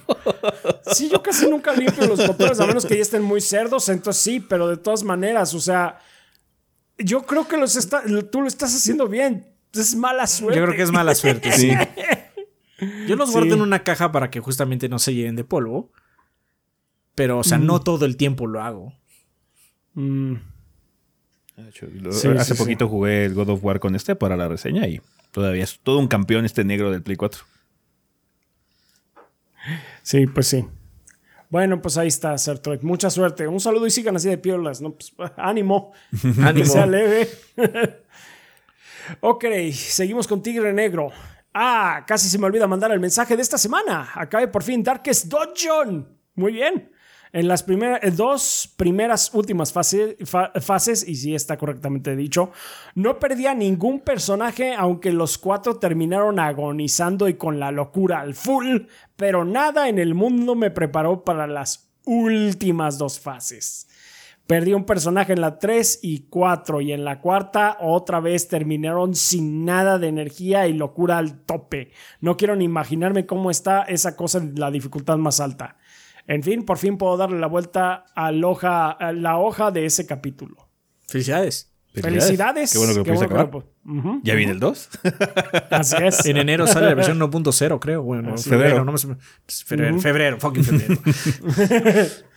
Ah, conf- pregunta conflictiva de la semana. Estamos de acuerdo que Twitter, aparte de ser la cloaca del mundo, se ha vuelto un caos las últimas semanas con cuentas falsas verificadas de Nintendo y otros ah, desarrolladores. Sí, la de Nintendo con el Mario es cierto, no mames. desarrolladores, celebridades y otros muchos malos movimientos. ¿No les preocupa que podría afectarles este desmadre, ya que esta es como que la principal red de información de los gordos y no le puede llegar bien a la banda gordeadora la información? Es posible, sí, pero pues tenemos, que, tenemos que atendernos a lo que ocurra. Son cosas que no podemos controlar, o sea, ¿de qué nos sirve preocuparnos cuando sí, ocurra? ¿de qué sirve? O sea, si ocurre, pues ya nos iremos a otro lado en todo caso. O sea, tenemos Instagram, tenemos Facebook. Tenemos Facebook, podremos ver, o sea, de seguro cuando muera Twitter, si es que muere, va a empezar a surgir otra. Ahorita mucha gente, si no use, pues sabes que usamos otra madre ya. Si no están suscritos aquí, suscríbanse porque les van a llegar también los mensajes de comunidad. porque hay una de, comunidad. Suscríbanse, por favor, banda. Pongan la campanita para que siempre les lleguen notificaciones. Este, también podemos empezar a usar más el de comunidad. Podemos empezar a ver dónde más. No podemos hacer nada. O sea, la cabra, la cabra está haciendo locuras. Entonces no podemos realmente controlarla. No tengo poder para detener el maremoto. Solo lo puedo ver. el maremoto de mierda que desató este imbécil, pero pues, ¿qué le hacemos? ¿Qué podemos hacer nosotros más allá de, pues nada, sí, o sea, si en algún momento colapsa, que es algo que se ve como que más plausible con cada día, cada hora que pasa. ya veremos a dónde nos vamos, o sea, sí, estamos al pendiente eh, de eso, pero... Tampoco es que moneticemos nosotros eh, Twitter ni nada, o sea, tampoco es que estamos muy adentro en eso. No estamos verificados, igual ya no, no les llegan tweets en algún momento porque también está el rumor de que van a hacer eso, ¿no? De que si no está verificado tu cuenta te vas a... es shadow ban básicamente. Ah, sí, yo no voy a pagar 8 dólares. Yo no voy a pagar 8 dólares. Además, ¿más para qué? Es una mierda. o sea, ¿para qué? ¿Para, poner un Mario haciendo esto? ah, sí. Pero sí, ya veremos qué pasa. O sea, ustedes no se preocupen, nosotros nos preocupamos de resolver eso. Sí, luego vemos si, si ocurre, ya les diremos dónde nos pueden encontrar, dónde vamos a estar poniendo más información. Así es. De entrada aquí en, en, YouTube nos pueden encontrar por los posts de comunidad. Este. Eh, un saludo al Gabo, Adrián Torres el Hombre, Rafa Pérez Waifu y ese los pelones eh, somos los más sexys que el gordeo es eterno. Muchísimas gracias. Este. Continuando con consultorio dientes limpios, dice, Buen día gorditos, dado que nuestra misión es la prevención, este mes queremos enfocarnos en todas las personas que comieron todos los dulces posibles por las festividades pasadas. Así que para la prevención de caries, eh, perdón, o su reactivación, tenemos las siguientes promociones. Un 20% de descuento en limpieza completa con aplicación de flúor, 2x1 en selladores, 15% de descuento en resinas. Aprovechen y cuídense y cuídense a los que quieren. Cuiden a los que quieran. Sigan nuestra página de Facebook, Consultorio Dental Dientes Limpios.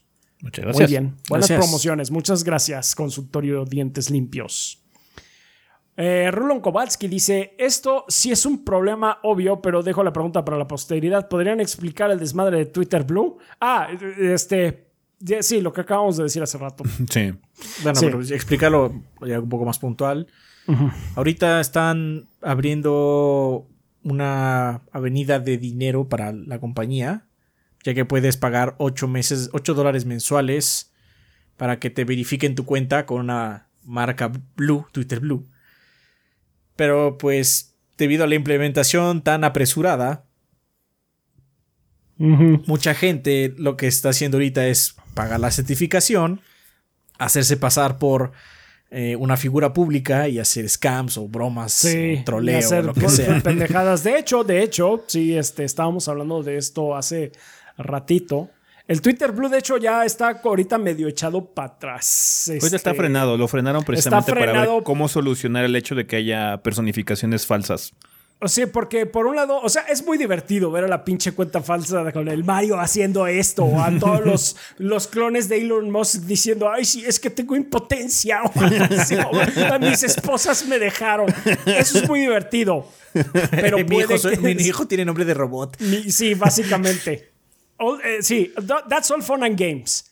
El problema es cuando si dañas a alguien. En este caso, la compañía esta de farmacéutica tuvo su cuenta doble.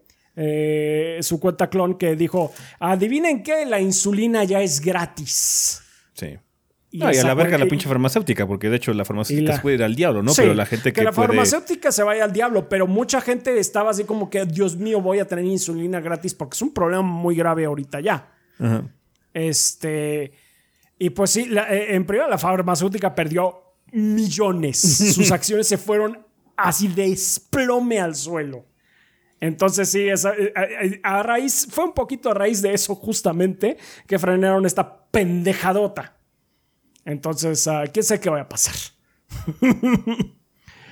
Pero bueno, eh, si no están haciendo una máquina del tiempo, entonces, ¿cómo explican sus experimentos con el tiempo cuántico en el podcast? Llevan años haciéndolos y grabando registro de sus pruebas. Es muy fácil cuando todos, todos tenemos una máquina del tiempo. Se llama nuestro cuerpo que siempre va hacia el futuro. Indudablemente va hacia adelante. Posdata, si hacen aproximadamente 40 episodios por año, calculo que el episodio 1000 puede ser en el primer tercio del 2034. Eh, pues sí, otros 12 añitos sí, más. Rafa ya va a estar en la casa de retiro, pues ya tiene 50. Qué grosero. Chale. ríanse, ríanse, a ver si me dejan grabar desde ahí, ¿eh? Ay, podemos poner una imagen tuya y ya. Sí. sí, claro. Y, y, nada más pinche este robot ahí hablando como yo. Se acabó. No sabemos cómo va a estar la tecnología en 2034. Igual ya vamos a hacer un deepfake completo del chat. Un deepfake completo. Sí, seguramente. está bien. Ah, pues ahí está. Muchas gracias. Saludos, Rulan Kowalski. Uh, ok, Mega Mario X4. Banda, los invitamos a vernos en Objetivo Secundario en YouTube. Para nuestro capítulo 111 entregamos la tarea tarde y nos pusimos a hablar de juegos de terror, principalmente Silent Hill. Gracias a los recientes anuncios, Mandy defendió a capa y espada Silent Hill 4, mientras que yo solo decía, sí, pero ¿a cuál le anunciaron remake? Ah, Resident 4. yeah. Está bien, está bien. El 12 es el, es el GOAT. Pero bueno. En fin, pues bueno, ahí lo tienen, banda. Objetivo secundario en YouTube. Seicado nos dice: Hola gordito, recuerdo cuando empezaron con los mensajes de los Patreons. El máximo de caracteres eran 150, los tiempos han cambiado. Aunque no sabía si eran un límite recomendado o era límite por párrafo. Es un límite recomendado, o sea, tampoco ha sido, nunca ha sido muy estricto porque siempre hemos recibido mensajes mucho más largos que eso. Así es, sí, vaya que sí. sí. Anyway, estaba viendo un video de un fan de Pokémon intentando jugar uno de Digimon. Me sorprende lo incompatibles que son entre fandoms, eh, siendo que el género es el mismo. Depende, depende del juego de Digimon. Sí, es que hay este unos de Digimon que son más complicados. Sí, o sea Perdóname, pero el Digimon Survive no es lo mismo que Pokémon. no, de hecho, el Cyber Sleuth se parece más, ¿no? El Cyber, Sleuth es, el Cyber Sleuth es lo que más se parece a Pokémon, dentro de todo. Ah, un saludo, acá ya se está sintiendo el calor. Aquí, de hecho, tenemos una ola de frío. Pero bueno, muchas gracias, Ricardo. O sea, estoy diciendo que hace bastante calor. En teoría, en las noches hace un poco más de fresco. Ah, es un poco más de fresco, pero yo no siento que Sí, se llama, Esa, esa, ola de frío que ya se llama otoño, chaps. La neta ya hace falta el frío, ¿eh? Sí. Sí, y se va a poner puerco. Hopefully. I don't know. Yo ya no, sé. El año pasado no, hizo mucho frío. Este, esto está loco, sí. We're all gonna die. En fin, siguiendo con Shadow Ryujin, dice: ¿Qué onda, gordos? Después de casi un mes de ausencia, he vuelto. Les dejo un mensaje para el viernes. Saludos. ¿Qué hay, gordos? Hace tiempo no les escribo, eh, entre que estoy bien, güey, se me olvida mandar el mensaje y que olvide mi contraseña de Patreon pero vuelto y ahora con alarma para mandarles el mensaje del miércoles. Lastimosamente no pude asistir al EGS por cuestiones económicas, pero espero que para la próxima pueda hacerlo y saludarlos. Pues ojalá que sí. Pregunta random de la semana con el lanzamiento del PlayStation VR 2, el nuevo headset de TikTok. Pico 4 y la llegada del Game Pass al Quest 2, ¿qué tipo de juegos les gustaría ver llegar a las plataformas VR? Pues, juegos que tengan sentido y que no nada más sean gimmicks, porque el problema luego que tiene es que mucho del VR todavía sigue siendo como experiencias o adaptaciones, ¿no? Pero cosas que se adaptan bien como quizás, no sé, No Man's Sky o Resident Evil, pues está chido, ¿no? Pero cosas originales para VR cuando están bien pensadas pueden ser muy divertidas también. Sí, sí, sí, sí, sí. Pues Nada de gimmicks. Nada de gimmicks. Ya de Nada por de sí ponerte esa mierda es un gimmick. Entonces, Así es. Pues eso. Ah, saludos a ustedes y a toda la banda. Saludos, Shadow Saludos. Muchas gracias. Muy bueno, no Cronos nos dice, buena semana banda y gordos, es un gran eh, placer poder ser parte de este gran proyecto como patrocinador del podcast y como ustedes contaron la semana pasada fueron al EGS, sé que fue cerca de las instalaciones de los estudios internacionales 3GB, pero aún así me dio curiosidad algo, antes nos han contado que han viajado con anterioridad, así que les quería preguntar, ¿cómo pasan o matan el tiempo mientras viajan? ¿Trabajan con algo? ¿Leen? ¿Juegan? ¿Ven videos? ¿Tienen algo en específico para, que eso, para eso o recomendable? Es decir, como este libro o este juego es perfecto para un viaje. Je- Saludos y que el gordeo siga llegando a todos los lados del globo. Pues depende del mood, ¿no? O sea, no todos los viajes voy como con el mismo mood. Entonces, a veces no, es no- música nada más. mismo. A veces música, a veces es este, pues un podcast, a veces es, este, es algún libro de alguna cosa. Libro o audiolibro. O audiolibro, a veces nada más duermo. sí. Entonces sí, pues depende de todo eso. Sí, no, de- depende mucho el mood, porque no, no, no, no siempre vas como que en el mismo, la misma sensación. O sea, si vas como con gente, luego nada, se la vas platicando ya. O sea, también no, Sí. no necesitas hacer otra cosa. Hemos viajado entre los tres y pues, platicamos más que cualquier otra cosa. Aunque bueno, yo tengo la situación de que siempre me toca gente con la que termino hablando. De hecho, sí que me ha visto. Sí. Es que me ha visto así como. Me, me ha tocado que est- estamos sentados y la, la gente al lado me habla, así como, oiga, no sé qué. Y todo el viaje platicando con esta persona. Y siquiera así como. Nada más así pasa. Y Ya te metieron me en un culto, ¿verdad, Adrián? No, nunca ha pasado por suerte todavía. Este, pero a mí me pasa mucho que la gente me habla. Si, si me toca al lado una persona que no conozca, me termina hablando. No sé por qué. Eso y luego me piden, me, me- me piden, me piden, me piden- me terminan pidiendo ayuda para llenar así como el formulario o lo que sea. O sea, es tanto eso, banda, tanto me ha pasado que en mi mochila de viaje siempre traigo como siete plumas. Porque sé que me, me van a pedir una. O sea, así de seguido me pasa. Pero bueno, si no, audiolibro, libro, música. Es que depende, hay viajes muy cortitos que pues no. La última vez que viajé, lo que hice fue ya ba- ya bajar videos de YouTube. Es que puedes descargarlos si tienes Sí. El premium. el premium. Descargué unos así como, ah, estos videos quiero verlos. Pues ya Mm, los descargué y los vi Sí. en el viaje ya. Sí, sí, sí. Pues sí, esas son algunas cosillas. Y muy bueno, no cronos. Ah, ok, continuando con Belsic, dice: Buenas gorditos. Pregunta cizañosa de la semana: si el kit quedará indispuesto por un consumo excesivo de alitas picositas. En esa misma semana, ah, si quedara más bien indispuesto por un consumo excesivo de alitas picositas y en esa misma semana saliera un ojo de Pokémon junto a un nuevo Call of Duty, ¿cuál de ustedes se salvaría de hacerles reseña? O sea, la, la de Pokémon se las mandaríamos a las Pixels, haríamos subcontratación y Adrián puede hacer reseña de Call of Duty sin problema. Se ha hecho Sí. anteriormente. No, ¿cuál? Se espera un rato más, Kid, y la hace después y ya. Que salga tarde, I don't care. La mayoría de nuestras reseñas salen tarde, de todas maneras. Así es, de Sí. todas Porque maneras. La mayoría de las veces nos mandan los juegos el día del lanzamiento. Así que no Así importa. este. O sea, si fuera algo muy grave, como van a operar aquí y necesita estar un mes en reposo, ah, bueno. Ahí ya veríamos qué onda, ¿no? Sí, sí, sí, sí, exactamente. Pero las alitas que una semana lo más de diarrea. así es. Sería demasiado si fuera más, la neta. Sí, así de que, oh Dios mío, tienes problemas un poquito más grandes. Yo creo que esto es un, está señalando que hay algo. Y bueno, obviamente yo me encargaré de COD. Ya hay reseñas mías de COD. Sí, ya veríamos en todo caso qué hacer con Pokémon, pero no creo que lo harían alguno de nosotros. De eso puedes estar como que más seguro. Está bueno. Y Drake nos dice, ¿les ha pasado que han tenido algún problema jugando con alguien que sea grosero en local o en línea?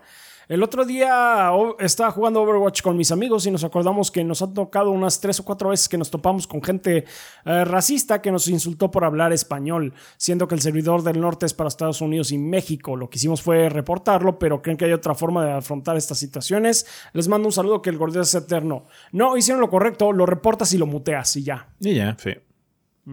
Siempre hay, o sea, últimamente no, porque realmente yo ya no prendo el.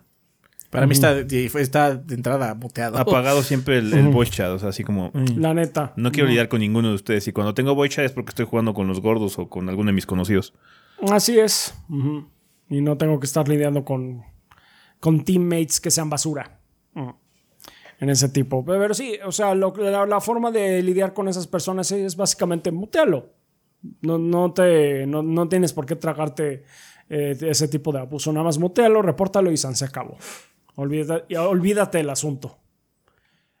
Eh, ok, también nos patrocinan este mes de noviembre eh, Ricky Rookies 73, Ruto, Mauro X147, Verdevete, Andrés el Peludo Gamer, Miguel Ángel de Riquer, Miguel Mario, Mr. Fly 21, Guillermo Contreras, Blue Nacy, Kionashi, Mapachito Sarnoso, Benjamín Vázquez López, Diego Monroy Fraustro, Mario Montenegro, Sargenmi, Ventusini, perdón, Eric Centeno, Bubble Gomers, Pedro Alberto Ramírez Arciniega, Eric Heredia Olea, Mikao ELT, Gas D, Hideki, Luis Ramírez, Armando Sanser, Denis Flores, Nefog, Esvin Zamora, Carótido y Esteban Meneses. Muchísimas gracias a todos nuestros Patreons de 20 dólares para arriba, que son nuestros Lord Bombones y que pues se encargan de que Adrián y yo podamos vivir del gordeo mes con mes. Eh, en general también les queremos agradecer a todos nuestros Patreons que con cantidades tan manejables como un dólar que al mes, que ya ven que como dice ese que Patreon traduce a 30 pesos por por sus huevotes, pero pues muchas gracias. Eh, es como invitarle a Adrián unos chocorroles al mes, a mí un cafecito. Eso eh, contribuye muchísimo, les agradecemos mucho. Eh, también les damos las gracias a las gentes que nos estén viendo ahorita en YouTube. Ahora sí debió haber video estreno. Ahora sí, debió de haber video La vez pasada no, porque salió el martes y como medio en chinga, entonces ahora sí debería ser todo normal. Recuerden, antes pregrabado, pregrabado. Así es, así es. No estamos en vivo, no estamos en vivo, nada más es estreno en YouTube. No es lo mismo. tiempo ah, cuántico. Es, es como cuando estrenamos las reseñas, no las estamos haciendo en vivo. Estaría de huevos, pero no. No se puede. Eh, entonces, pues eh, eso. Eh, gracias si dejan un super sticker, un super, un super gracias si nos siguen. se agradece muchísimo también su contribución. Y también les queremos dar gracias a nuestros suscriptores de Twitch que pues ah, nos ayudaron mucho con, con el stream extensible de Dad of Boy 2 no longer a boy. Este, Iban a llegar a la meta de 2500 para la serie. Van a llegar a la, serie de, Sonic Frontiers. Yo sé que ustedes la quieren. Ya saben, ahorita, ahorita mismo entran a Twitch a suscribirse, regalen su suscripción a quien sea, la abuela también, para que puedan ver esa serie de Para que si quieren ver esa serie de Sonic, 2500. Sí se puede, cómo no. Muchas gracias, este, banda, porque sí, ha estado intensa esta semana, este, con el eh, God of War y los pollos enlatados. Ay, no, yo no me acordaba, no. No mames, qué asco. Muy, muy, buen primer episodio de la serie de God sí, muy buen primer episodio. Y este, y Sonic Frontiers and whatever the fuck that is. Y puede seguir, banda, 2500. Gracias en general a todos ustedes eh, que nos ven, nos siguen y esparcen la palabra del gordeo. Ya saben que ustedes son la sangre del proyecto y sin ustedes no, no estaríamos aquí. Muchas, gracias. banda. Muchas gracias, banda. Vale, pues vamos a pasar a la sección de preguntas. Ya saben que tienen tres caminos que ustedes pueden seguir para poder aparecer en esta parte del programa. Una de ellas es colocar su pregunta en forma de comentario aquí abajo, justo en el video que están viendo. Nada más, por favor, les pedimos que coloquen la palabra pregunta al inicio del comentario para que pueda ser considerada para esta sección. Ya saben que si quieren que aparezca en el tema de la semana, coloquen tema de la semana antes de su comentario y para que sepamos que es para allá, ¿no? Eh, pueden hacer lo mismo en la página en 3g.com.mx o utilizar la sala de Discord específica para preguntas para el podcast.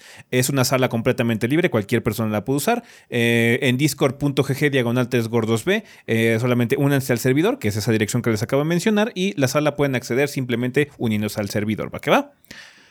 Bueno, preguntas como cuáles, como la de Jonathan eh, Kairus de YouTube que dice, queridos gordos, espero que se le esté pasando muy bien, sobre todo Rafita que tiene que jugar el Sonic Frontiers. Oh, yes. Sin querer hacerla larga, quería decirles dos cosas. Una, muchas gracias por todos estos años de contenido, me aligeran mis largas jornadas laborales. Qué bueno que te sirve el contenido, este, Jonathan, ojalá que lo sigas disfrutando. Sí. Dos, ¿Por qué el distribuidor retira un juego de la PlayStation Store de un país en específico? A raíz de la reseña de Rafita me compré el Digimon Cyber Sleuth hace ya unos años, o como a mí me gusta decirle, la ciberperra. Eh, pero dicho, Juego, eh, pero dicho juego ya no está en dicha tienda, ni sus DLCs gratuitos, ni ningún registro del mismo. Pero el juego en concreto no tiene nada malo a mi parecer y creo que figura disponible en la tienda de otros países como por ejemplo España. ¿Alguna idea, gorditos? Pues alguna licencia se habrá acabado. Eso, ¿no iban a rehacer el Cyber Sleuth o iban a hacer como un remake o remaster o algo así del Cyber Sleuth? No lo sé, porque lo que más, lo más que hicieron fue como que el vender la colección Cyber Sleuth. O sea, fue el primero y el otro que. Y la secuela, que es Cyber Sleuth Digital Stories, me parece que se, llama. Como que vendieron todo en conjunto y ya fue lo más que hicieron. No sé si eso ocasionó que se acabara la licencia en algún lugar. Igual lo dejaron de vender independientemente, ya solo lo puedes conseguir en esa colección o algo parecido, no sé. Sí. Entonces, eso. Licencias. O es, un, problema de licencias, nada más. ¿Sabes qué? No vendimos en este territorio, ¿para qué renovamos la licencia aquí? A la verga. sí, de hecho, muy probablemente también le pasa a algunos juegos de Gundam.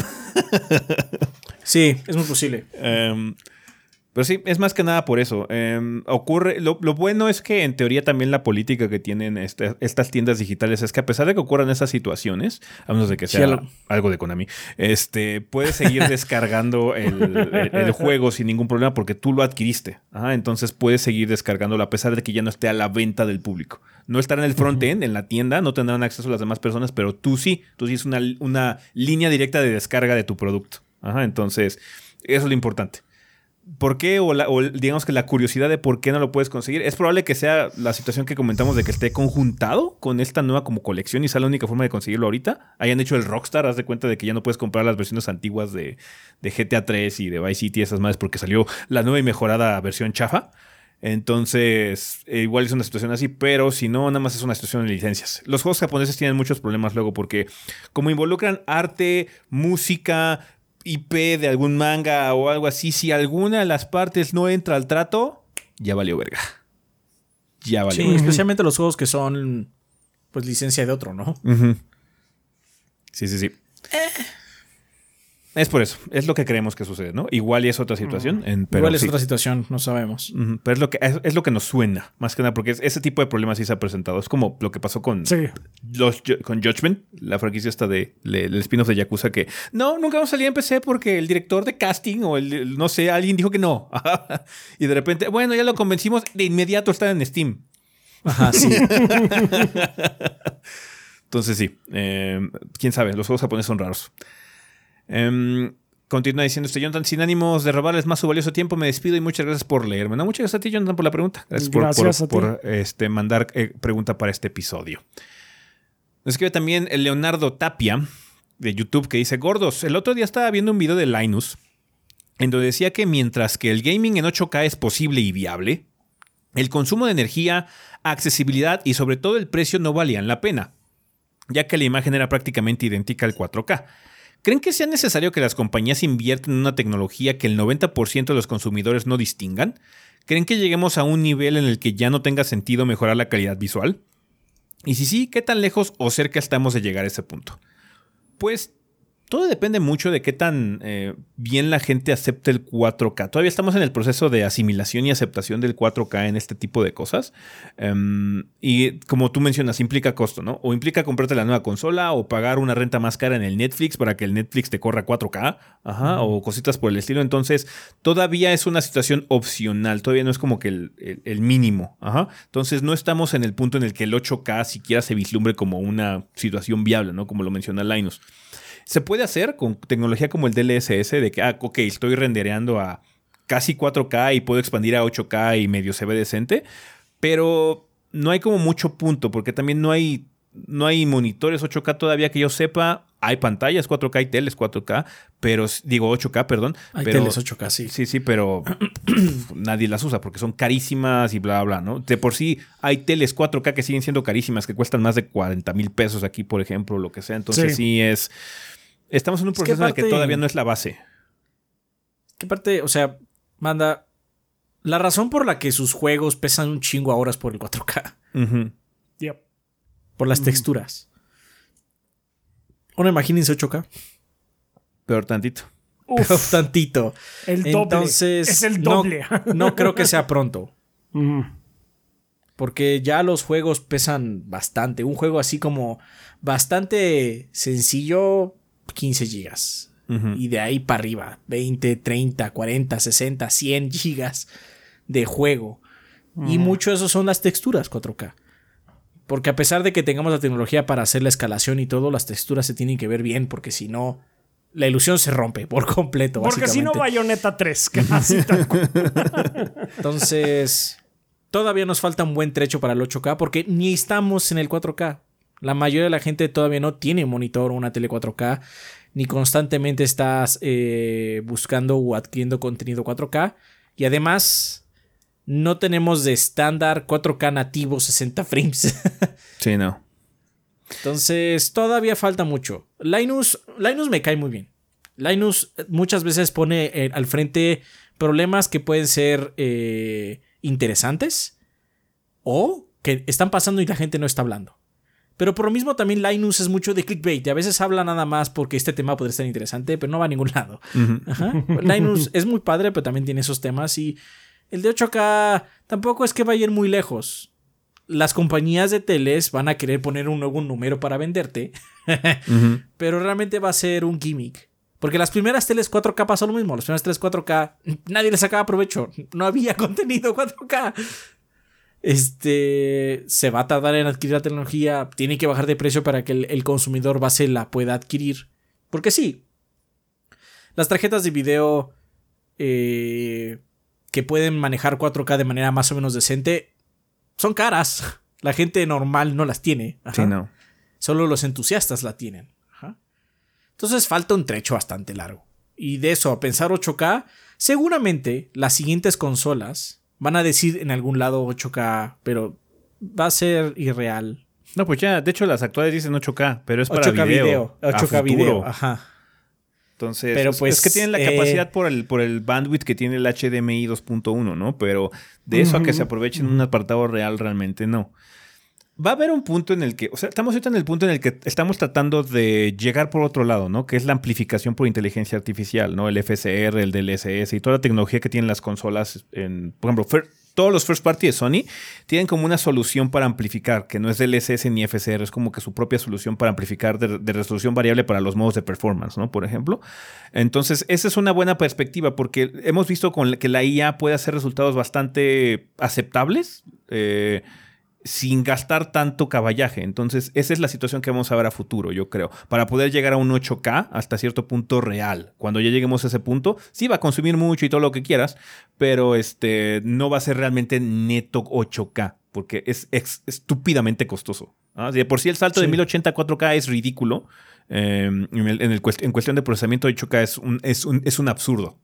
Entonces va a tener que ser un 8K irreal pero que se va a ver bien debido al procesamiento. Ya estamos en el DLSS 3, quizás cuando estemos ahí será la versión 6 o 7 de esa tecnología. O ya tengas otro nombre. O ya hasta tengo otro nombre. Ajá, entonces sí, eh, el, paradigma ya es diferente, es lo que dijo. Es que ahorita ya no importa tanto tener el 4K nativo, bla, bla, porque tienes esas expansiones que engañan a la vista. Y particularmente las teles, luego las teles también tienen sus propios filtros, sus propios postprocesamientos que hacen que la cosa se vea muy bien las teles no se ven exactamente iguales una con otra. Eh, la tecnología, por ejemplo, el SD, la tecnología OLED es muy distinto el postprocesamiento que tienen. Entonces, a pesar de que sea la misma imagen que esté sacando la consola o la PC, se va a ver mejor en otro lado que otro, por esa tecnología adicional que estamos viendo, ¿no? Entonces, no es tan fácil como simplemente un juego de números. Es un juego de engañar a la vista para hacer que se vea muy padre, ¿no? Que llama la atención y que te, se vuelve un producto atractivo para que el consumidor lo quiera tener.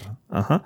Ahorita si, pues, como dice Adrián, si de por sí es muy difícil encontrar o tener teles 4K, 8K pues, menos. Entonces, de hecho, acaba de también hace poquito la encuesta de Steam. Eh, Steam ya ven que cada cierto tiempo hace una encuesta que toma información de tu hardware y, o sea, las pinches tarjetas más populares son las más bajas, son las 60, 3060, 3060 Ti, cositas por el estilo. O sea, ni siquiera las 3070 siguen siendo ya el estándar, ¿no? Ya son más abajo todavía.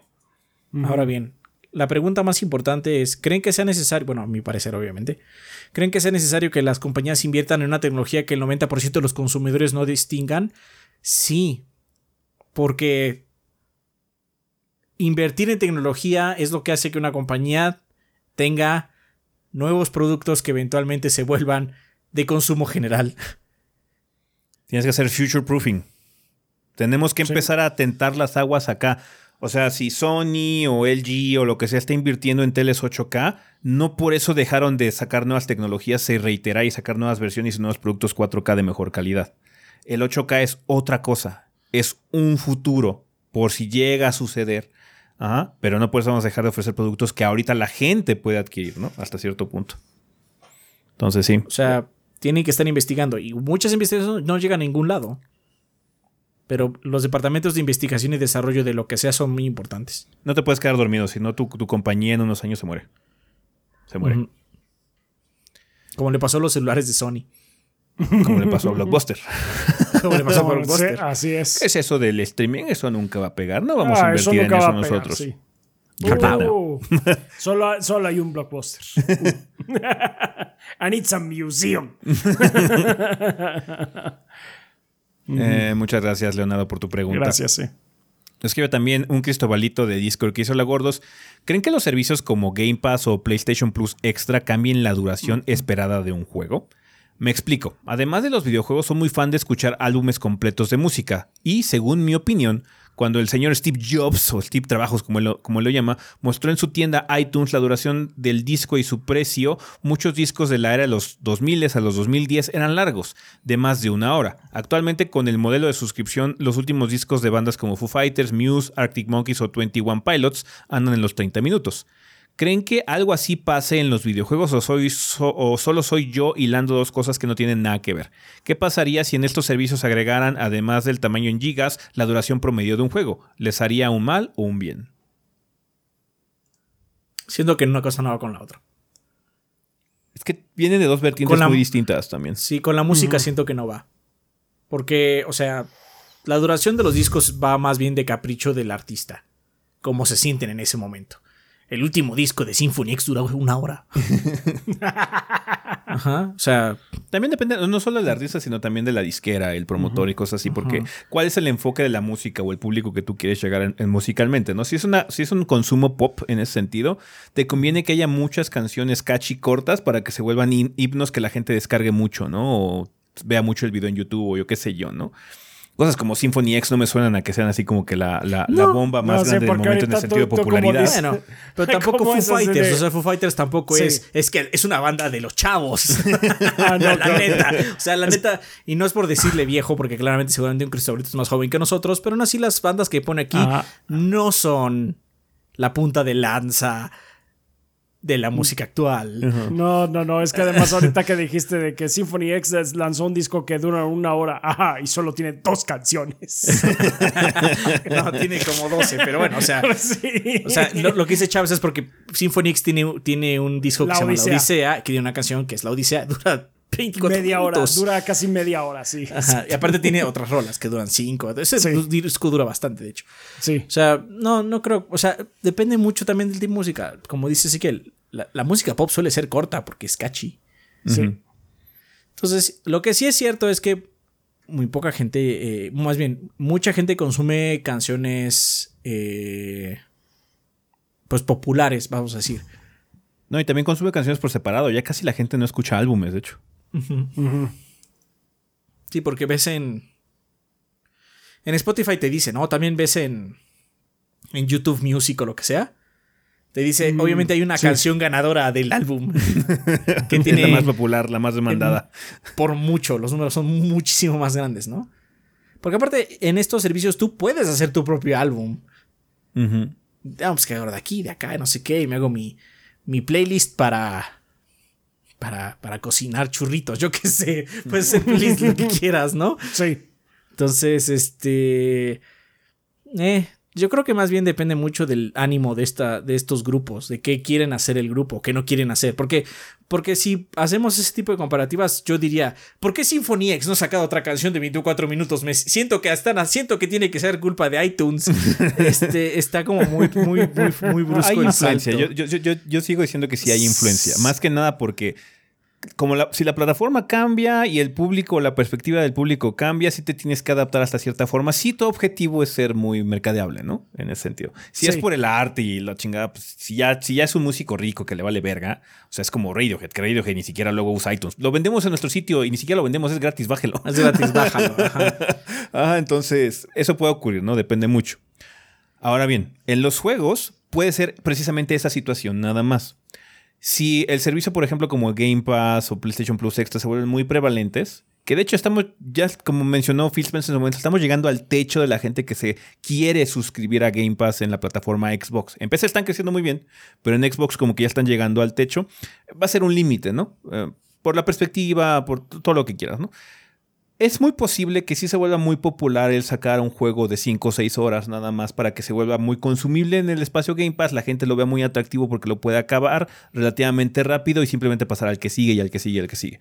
Pero eso también podrías asociarlo como una consecuencia del estilo de vida moderno y del gamer moderno, que el gamer moderno ya es mucho más grande en el sentido de edad y tiene muchas más responsabilidades y aprecia mucho el poder terminar su juego, aunque sea nada más sea de 6 horas, a tener un juego como Valhalla, Assassin's Creed Valhalla, que dura ciento y madres, que nomás no va a llegar a ver el final. ¿ah? Entonces, hasta incluso Ubisoft ya ha mencionado, ha hecho alusión a que sus próximos juegos de Assassin's Creed ya no van a ser tan brutalmente largos. Porque llegamos a un punto en el que era ridículo. Era nada más una situación de números y no cuanto de calidad. Es preferible tener una calidad. Jugar por jugar, nada más. Es preferible tener una experiencia de calidad de 5, 10 horas a tener 100 de pura monotonía y repetición, ¿no? Entonces, se pueden lograr. O sea, hay experiencias muy largas que te mantienen enganchado y te son de muy buena calidad. Persona, por ejemplo, ahorita que se volvió muy popular otra vez que lo sacaron en Game Pass y en todos lados, ¿no? Y la gente lo está apreciando de que, ay, ya llevo 90 horas y la chingada. Pero es que el juego está muy bien hecho para contarte esa historia, para mantenerte enganchado por esas 100, 120 horas, ¿no?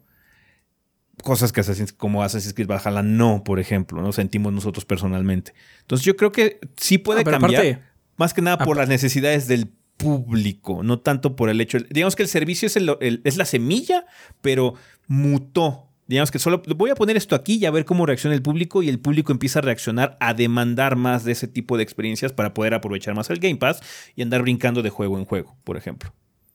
O pero también cuando tú le dices a alguien que este juego van a ser 100 horas, aunque sean las 100 horas de más calidad, hay gente que va a decir, no tengo 100 horas para gastar en esto. Así de sencillo, aunque sea la cosa más chingona del mundo. ¿No? Sí. ¿Por qué? Porque 100 horas es, es un tiempo muy, muy considerable. Sí, sí. Mucho. Sí, sí, sí. Pero sí, puede ser una consecuencia, pero es que hay muchos factores. Eh, sí vino a, cambiar mucho la perspectiva esta situación del Game Pass. Eh, es, es indudablemente una parte muy significativa del futuro de los videojuegos. Indudablemente ya en su momento cuando salió estaba como a prueba, no sabíamos si realmente iba a pegar, si se iba a poder sostener eh, económicamente, pero ya con el tiempo que llevamos estamos viendo que sí. Falta la, siguiente prueba, ¿no? Es que ver realmente si resulta redituable para Microsoft y pueda sacar esos blockbusters tamaño God of War o tamaño Starfield eh, día uno, ¿no? Y si realmente le sale redituable o no. Pero, eh, porque pues, realmente no, hemos sacado, no han sacado tantísimos como para poder medir eso. Entonces, eh, pero por lo menos en esta situación de juegos pequeños, juegos que se pueden volver el hit de la semana, el hit del mes, funciona bastante bien y amplía mucho la perspectiva. Y de hecho también de eso nos queremos enterar, eh, de lo que nos comenten en lo del tema de la semana, a ver cómo realmente la gente está experimentando los juegos ahorita, si los está acabando, si se ha vuelto más desechable en su mente, eh, cuál es la perspectiva que tiene la mayoría de la gente, porque tú como dices, es que tú escuchas álbumes, pero es que eso ya es muy raro. De hecho, ya la gente no escucha álbumes, escucha nada más canciones y hace como sus propias playlists y con eso tiene, ¿no? Entonces, cada quien es muy distinto, ¿no? La gente que sigue comprando físico, eh, para algunas personas era como muy arcaico, muy raro. Es que yo tengo mi Xbox Series S súper chiquito ahí abajo de mi tele y con eso tengo. No necesito una pila ahí de cajas de discos para poder disfrutar o tener una colección de juegos, ¿no? Eh, ya ni siquiera tengo que comprarlos. Yo ya nada más pago la renta mensual y tengo acceso a ellos, ¿no? Entonces depende mucho de los gustos, la perspectiva, pero obviamente siempre se genera una mayoría que genera una tendencia. Eh, entonces, eso ya depende de muchos factores. El factor tiempo, la edad, todos estamos creciendo, nos estamos haciendo más viejos, tenemos unas perspectivas diferentes, tenemos un poder adquisitivo diferente también. Entonces, sí, Eh, un factor muy importante es el camino, el sistema en el que nos entuban las cosas, pero también mucho depende del público en sí, las circunstancias que rodean todo, ¿no? Y también las circunstancias globales, ¿no? Cómo está la economía en general. Eh, entonces, sí. Eh, no podríamos nada más simplificarlo a la existencia de, pero sí puede ser un factor muy determinante para que la tendencia moderna sea que los juegos sean un poquito más cortos, para que se adapten a la filosofía Game Pass, por ejemplo, ¿no? Pero indudablemente seguimos esperando estos blockbusters grandes, ¿no? De presupuesto elevado que duran más de 20 horas. O sea, si no hago God War, no le hubiera ido bien. Va a ser creído bastante bien. Entonces, en cuanto a, movimiento de, unidades, ¿no? Entonces, sí.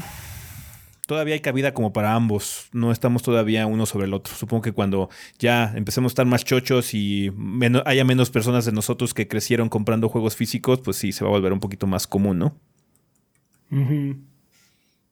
Pero Por cierto, parece que van a sacar una, compilación de varias cosas de Atari. Ah, sí. Sí, el sí, que dicen que está bastante padre. voy a checar bien porque sí hubo como mucha gente emocionada porque parecía que iba a estar bastante guay. Así es, hablando de cosas de viejos. Hay que estar al pendiente. Vale, pues bueno, banda, muchísimas gracias por sus preguntas. Gracias a un Cristobalito y a todos los demás que nos dejaron preguntas en esta ocasión. Ojalá podamos contar con ellas para el siguiente episodio. Vamos a terminar ya este desmadre, así que a despedidas.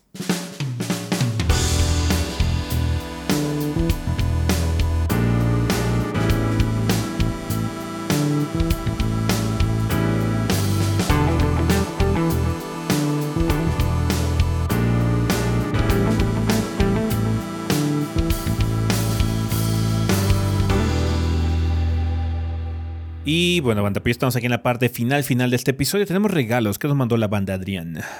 Tony Guzmán dice: Hola gordos, buenos días. Les mando un juego de Prime para que regalen en una chanza que tengan. Para New Vegas eh, Ultimate Edition en GOG. Un saludo. Gracias, Tony. Gracias. Muchas gracias, Tony. También eh, Miguel García nos dice: Buenos días, buenas tardes o buenas noches, gordos. Espero que tengan un excelente día. En esta ocasión traigo juegos y extras. Eh, son varias cosas. Eh, banda. Eh, que pues no lo voy a leer todo, pero está regalando un Fallout New Vegas, 100% recomendable, tanto que ni reseña necesita. That's true. Fácil, eh, este, lo está regalando en GOG. Eh, Blade and Soul, paquete de experiencia abundante. Raid Shadow Legends, paquete Kunechi. Eh, Guild Wars 2, paquete potenciador mini mascota. Brawlhalla, paquete de Lince. Y también está regalando en Xbox Secret Neighbor un paquete de ropa deportiva. Son varias cosillas. Entonces, pues muchísimas gracias a Miguel García, que también nos dice en una postdata. Para los que les guste o interese Gundam, hay varios capítulos completos en YouTube. Legalmente el canal se llama Gundam Info, que pusieron en MS 8 Team. Stargazer recientemente también tienen Z y ningún servicio tiene Z Gundam, aunque no tiene los openings con las canciones originales. Eso sí, los subtítulos están en inglés. Sí, eh, Gundam Info es un canal oficial de Sunrise y Bandai en YouTube. También tienen la página gundam.info y puedes ver varias cosas de Gundam legalmente ahí. Y sí, bien. de hecho, efectivamente, Z no está en ningún servicio más que ahí. Supongo que tiene problemas con, las canciones. Mm. De, hecho, de licencias. Porque sí. está, o sea, puedes conseguir hasta Gundam básico o Gundam doble Z. pero Z, que es la del medio, no, no está en ningún lado más que ahí. Está bien. Vale. Está muy bien. Pues bueno, banda, estas cosas van a estar en nuestra cuenta principal de Twitter a lo largo de los siguientes días. Eh, pues bueno, de recomendaciones creo que es bastante obvio que vamos a recomendar Bayonetta. Eh, a pesar de que tiene muchos problemas técnicos, gráficos y demás, es quizás la versión más fea de Bayonetta en todos los sentidos. Eh, el gameplay está bastante cambiado e interesante como para realmente recomendarlo. Sí, sí, el gameplay, digamos que sí, todas las broncas técnicas y visuales que tiene el gameplay se logra sobreponer a eso. Está muy cabrón el juego y se invita mucho a que se lo estén rejugando y rejugando por si no le dedicaron el suficiente tiempo a un arma, a lo mejor pueden darse otra vuelta para pasarlo con, con esa y conseguir todas las habilidades que tiene disponibles, ver si les faltó una por conseguir, etc. Ya saben, lo que siempre hace Platinum de... El tryhardeo de, de, El tryhardeo de Platinum, de, de, Platinum de Hack and Slash. Entonces, pues sí, tiene eso, está... Está muy bien el juego. Nada más, eh, eh, lástima que está en Switch. Ojalá en el Switch 2 o lo que sea corra mejor si es que algún día tenemos eso. Sí.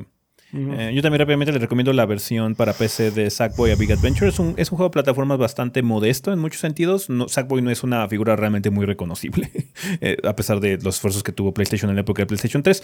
Realmente nunca llegó a ser mucho Sackboy, pero este juego de aventura está aventura en plataforma 3D está bastante coqueto. Tiene muy buena música, los niveles están como muy monos y eso. Y la versión de PC, Sumo Digital lo logró rescatar con sus parches. Ya está bastante decente, no tiene los problemas que tuvo en el lanzamiento, sino también está en PlayStation 5 y en PlayStation 4 así que chequenlos también. Está bastante guay ese juego de plataformas, muy sencillo, muy bueno también para el público joven, si es que están buscando un juego para niños. De buena calidad. ¿Tú tienes algo? Pues ya recomendé Mountain Blade 2 el podcast pasado, pero de nuevo, qué chingados. Mountain Blade 2. Vanellope está vergas, vergas. Vean la mini. Está bien. Vale, pues bueno, banda, muchísimas gracias por acompañarnos durante un episodio más. Nada más que recordarles que tenemos redes sociales, nos pueden encontrar en Facebook o Instagram como Tres Gordos Bastardos o Tres Gordos B. Twitter somos TreeChobiB. Si no tenemos nuestras cuentas personales, que es Chobi el Rafa, Chobi Adrián, Chobi S, Chobi Gris, Cinética Sam y Kid-BG, por si quieren hablar con alguno de los miembros del staff de forma directa. Muchas gracias a toda la gente que nos apoya a través de Patreon, a través de Twitch, a través de aquí de YouTube de las opciones de monetización. Suscriban, eh, únanse al canal si pueden, eh, nos apoyan así económicamente. Si pueden mandar un super chat o un super gracias o un super sticker, se los agradecemos también infinitamente. Muchas gracias a toda la gente que también compra productos en la tienda y que está en Mercado Libre. Hay links aquí en la descripción, banda, si quieren comprar alguna playera o algo así. Eh, también muchas gracias a toda la gente que escucha la versión en audio de este programa a través de Spotify, iVoox, Podbean, iTunes o demás. O Apple Podcast, creo que es Apple Podcast ahora. Entonces, chingón, manda. Muchísimas gracias por todo el apoyo y un saludo donde quiera que estén. Vergas, el final. Estamos cerca del final. Se acerca el final del año. Así es. Pero todavía faltan muchos juegos. Tenemos una lista ahí donde nos falta y quién está este, asignado el juego y demás. Y hoy, hoy se hizo más grande la lista. sí, hoy se hizo más grande. estén pendientes a ah. redes porque vamos a anunciar unas cosas. Sí, estén pendientes en redes, banda. Va a haber cosas padres. Va que va. Entonces, ya nos veremos después. Bueno, pues chingón, banda. Eso sería todo por este episodio. Nosotros nos vamos. Bye. Bye. Bye.